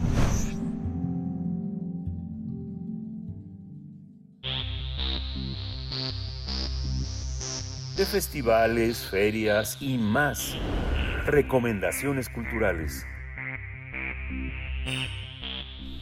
Para cerrar esta mañana de viernes, esta emisión de aniversario, nos acompaña Mardonio Carvalho. Bueno, eh, innecesario presentarlo porque todos le conocemos en distintos espacios, todos hemos, nos hemos dejado cautivar por su voz, por su poesía, y nos va a invitar a un evento que, fíjense nada más, se llama Mitote Poético Fandanguero, este 6 de agosto a las 6 de la tarde en Yazatlán. Eh, Mardonio Carballo, qué, qué gusto, eh, qué, qué placer escucharte por acá a estas horas de la mañana en Radio UNAM. ¿Cómo estás? ¿Qué tal? Todo muy bien, qué maravilla, felicitaciones por el aniversario. gracias. Muchas gracias, Mardonio. Eh, que compartimos micrófonos acá en Radio UNAM con Collar de Flores Xochicóscatl, eh, un espacio a tu cargo, eh, pues que también nos llena, nos llena los oídos de, de flores, precisamente. ¿Cómo estás? Pues mira, todo muy bien, pues invitándoles, invitándoles a toda la gente que nos escucha en Radio UNAM, ¿no? Como dices, qué maravilla poder compartir micrófonos en la estación de la Universidad Nacional Autónoma de México, pero ahora en esta faceta de poeta escénico presentamos el día domingo, a, domingo 6 a las 6 en un lugar que se llama Yazatlán, que está en la calle de Guanajuato 239, ahí en la colonia Roma Norte. Un mitote, para la gente que nos está escuchando, la palabra mitote viene del náhuatl, que viene, eh, viene de mitotiles, que es bailar, ¿no? Entonces, ¿qué, ¿qué vamos a hacer? Vamos a hacer un recorrido poético por distintos libros míos hasta llegar a los más recientes, pero intercalando improvisación eh, de, de, décimas eh, provenientes del guapango, porque va a estar conmigo Andrés Peña en, en, la improvisación, en la voz y en la quinta guapanguera, y el virtuosismo de Navani Aguilar en el violín, que, que, es una maravilla, y Raquel Palacios Vega, de los Vega, ella más bien uh -huh. eh, de la corriente del son jarocho, este que viene de una estirpe importante de, de, soneros jarochos. Y entonces vamos a estar en esto. Vamos a, vamos a echar un poquito de mitote, vamos a hacer un poquito de mitote, eh, va a haber poesía, tenga la gente que, que me escucha generalmente en Radinam a ver otra faceta de la poesía que en realidad tiene la misma premisa, que la lengua náhuatl se escucha. Uh. Pues hay una, hay una, hay una parte también que tiene que ver con esta, con est con esos espacios urbanos que son tan, tan ricos, así van a estar en Yezatlán, que también es un lugar, pues ya de mucha tradición, que reúne músicos de, de todas partes. Ahí se han echado buenos palomazos haitianos, cubanos, es un recinto también para, para una, un gran espacio de, de diferencias, ¿no? De, de muchísima diversidad. Y bueno, ustedes van a abrir con algo que fundamentalmente forma parte de esta diversidad, que es una lengua que es, parece un susurro, pero tiene una, una fuerza, una fuerza enorme entre nosotros, ¿no? Este... Sí, qué maravilla, o sea, eh, acudir todavía a, a, la sonoridad, al llamado de una de las lenguas pues más importantes, o sea, el náhuatl para la gente que nos está escuchando es la segunda, solo es uh -huh. la segunda lengua más hablada de México, ¿no? O sea, de eso estamos hablando y al mismo tiempo pues era la lengua franca que en algún momento comunicaba a todos los pueblos indígenas antes de que llegaran los españoles. Es decir, estamos hablando de, una de las lenguas con una eh, gran una gran sobrevivencia, diría yo, ¿no? Porque ha resistido múltiples embates castellanizantes y lo ha hecho, me parece, en una de sus múltiples formas a través de la poesía. Y entonces, eh, e invitarlos, invitarlos a que vengan a zapatear, efectivamente. Qué bueno, además, que espacios como Yazatlán estén abriendo a las otras músicas de este país, ¿no? Porque tendríamos que hablar de eso también, ¿no? Uh -huh. Las múltiples músicas que conforman nuestro país, ¿no? Para que, o sea, cuando dicen música mexicana, uno inmediatamente acude al mariachi, ¿no? Uh -huh. Pero en realidad hay un montón de músicas en espera de ser escuchadas con una calidad impresionante que pueden alegrar el corazón de cualquiera. Así que vengan a echar, vengan a bailar ustedes también. Sí, estaría padrísimo. Yo voy a, voy a hacer el esfuerzo para, para lanzarme porque me gusta, me gusta ese espacio mucho. Sí. Es muy lindo, es muy lindo. Y efectivamente, yo digo que el guapango con su carácter eh, poético, con su carácter de improvisación, podría fácilmente colocarse como otro tipo de jazz, porque se improvisa en la música, se improvisa en el zapateado y se improvisa eh, en los versos. Entonces pienso que puede que, que ad hoc, además, el nombre que le pusieron me parece afortunadísimo, Jazzatlán, ¿no? O sea, el combinar la palabra jazz con la palabra tierra, la tierra del jazz, ¿no? Y fíjate, Mardonio, que fíjate, yo decía, decía, bueno, como músico, si uno, que uno decía, bueno, se sentiera uno desgraciado como músico no haber nacido en Londres o en Nueva York, pero justamente en estas ciudades lo que mantiene esa fuerza musical es que hay muchos sitios así pequeñitos que, donde llega la migración, donde llega toda la diversidad, y es, es este, y es casada, es descubierta por los grandes editores de música del mundo, ¿no? Y, en nuestro caso, pues, ha sido tan difícil este que los lugares progresen con músicos que son mal pagados, que lugares que este tienen muchísimas restricciones por parte de las autoridades. Es, difícil, ¿no, Mardonio? Es dificilísimo. Nosotros mismos teníamos un espacio llamado Tenshokot, ah, donde la apuesta era el guapango, el son jarocho y el son de tierra caliente. Este, en efecto, yo creo que ahí habría que revisar también en en el mundo de, la cultura y en el mundo de la administración pública eh, cómo apoyar este tipo de locales que sobreviven básicamente al, al fragor de, la batalla cotidiana y de la solidaridad, porque yo siempre he dicho, cuando uno llega a una ciudad como esta, a la Ciudad de México, yo siempre digo, ¿dónde va a refugiar su corazón y dónde va a refugiar su oído? Alguien como nosotros, ¿no? Que venimos de otro lugar abandonando todo para buscar un mejor futuro en la ciudad, pero de pronto no tenemos asideros identitarios que de pronto nos, nos coloquen también dentro de los derechohabientes de la cultura, ¿no? Ver la cultura como un derecho importantísimo y ver esos espacios que, que la verdad se la rifan y que y que sobreviven todo, todos medio mal, medio bien, ¿no? Porque al final todo el mundo pone su, su granito de arena y su sacrificio en pro de estas músicas. Sí, qué, qué riqueza, qué, qué, qué fortuna eh, y qué riqueza regional tenemos, eh, Mardonio. Es, es real, no es romantizar. Ahí está una tradición y una raíz antiquísima, así como también la poesía y la música eh, tienen una, una raíz también, un vínculo ancestral, un vínculo indisoluble y que ahora se mezcla acá también con la posibilidad de la improvisación. A ver, háblanos un poquito de ello, poesía y música. Fíjate que, que, antes, antes los, los, los poemas eran cantados. Al principio de los tiempos los poemas eran cantados, los poetas cantaban en realidad. Y eso me parece que de pronto en el, en el panorama poético de la Ciudad de México se ha ido abriendo paso, pero yo creo que en las distintas territorialidades de nuestro país, eh, con los distintos pueblos, mucha de esa poesía se sigue cantando. A mí me, me gusta mucho, por ejemplo, cuando hablo con Patricio Hidalgo, cuando hablo con Ramón Gutiérrez o cuando hablo con Rodolfo González, eh, gente o con Julián Cuervo, ellos ellos a sí mismos se dicen poetas y me parece maravilloso que de pronto eh, eh, romper esa esa digamos ese anacronismo del poeta de Buró, ¿no? De poeta de mesita y paño verde, como decía Pacho, mm.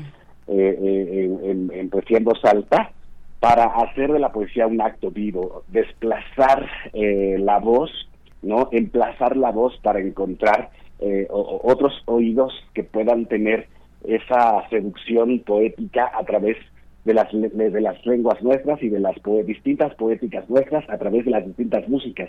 Eso me gusta mucho, que, que, que los compañeros que te mencioné siempre se refieren entre ellos y hacia ellos como poetas. Y eso me parece bien, porque siempre decimos poeta eh, José Emilio Pacheco, poeta Aritis, poeta Borges, ¿no? Y de pronto no lo sacamos, eh, de, no, no, no lo sacamos de la convencionalidad y estos aportes nos parece que son bastante, bastante bonitos porque, porque no hay pretensión, ¿sabes? Eso es lo, hermoso de estas músicas. Tienen la poesía, se llaman poetas, pero no hay pretensión. Y eso me parece maravilloso. Así que eh, pienso que es una gran oportunidad para para que la gente se allegue al guapango, al son jarocho, al son de tierra caliente, ¿no? El mar se quedó a dormir en tus orejas de plata, dice un verso que hizo Mardonio Cinta, que no es otro que Francisco Hernández, ¿no? Se suma un nuevo sonido a las orquestas del día, por ejemplo. En fin, eh, podemos citar y citar y citar, porque la poesía maravillosamente está viva, lejos eh, de, lejos del, de, la convención en la música tradicional mexicana. Sí, pues Mardonio, eh, muchísimas gracias por estar con nosotros. Eh, en Mitote Poético Fandanguero, domingo 6 de agosto, 6 de la tarde, en Yazatlán. Mardonio Carballo, muchísimas gracias. No, pues allá los esperamos. Eh, recuerden, Guanajuato 239. Gracias. Invitadísimos, invitadísimas. Gracias. Muchas gracias, Mardonio. Eh, Colonia Roma Norte. Ahí van a encontrar a Yazatlán. Y escuchen. Gracias, Mardonio. Un abrazo para ti. Hasta pronto. Eh, Collar de Flores, pueden escuchar a Mardonio Carballo. Ustedes ya lo saben porque son seguidores, son fans, son amantes de eh, la lengua náhuatl, de su poesía, de su sonoridad. Y bueno, pues estamos ya llegando al cierre de esta emisión de aniversario, noveno aniversario de primer movimiento, 9 con 57 minutos. Un, un anuncio por si alguien por ahí no lo ha eh, todavía anotado y le es importante, pues la Biblioteca Miguel Herdo de Tejada anuncia su cierre a partir de el día de mañana, 5 de agosto permanecerá el cierre hasta septiembre próximo por trabajos de mantenimiento y reubicación de acervos bibliohemerográficos. Eh, para informes sobre consultas en proceso hay que comunicarse al número telefónico 55 36 88 9833 o enviar un correo a bibliotecas Ahí está este anuncio de la biblioteca Miguel Herdo de Tejada porque sabemos que entre nuestros radioescuchas pues hay personas que además van a ese sitio solamente por ir porque esa ya es una experiencia en sí misma y otros que están realizando investigación con ese acervo, con el acervo de la biblioteca Miguel Herdo de Tejada. Así es que bueno, pues estamos para despedirnos con música que nos pide Esther Chivis en esta mañana y que también nos manda felicitaciones. Gracias Esther Chivis por tu escucha, por la de todos los radioescuchas de esta emisión. Nos pide eh, de mm, nos pide Niña Niña Camba de Analú y Chávez es lo que nos pide para el cierre de esta emisión Miguel Ángel. Gracias a todo el equipo, a todos los que han estado y los que están ahora también. Muchísimas gracias a todos. Esto fue Primer Movimiento. El mundo desde la universidad.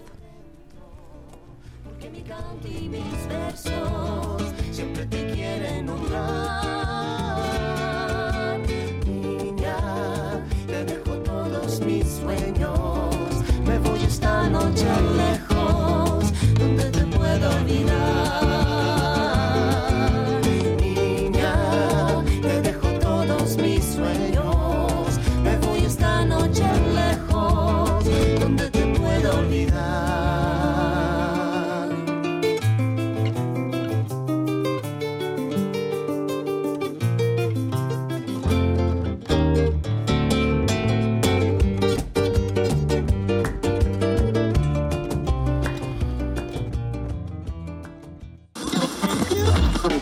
Radio UNAM presentó Primer Movimiento.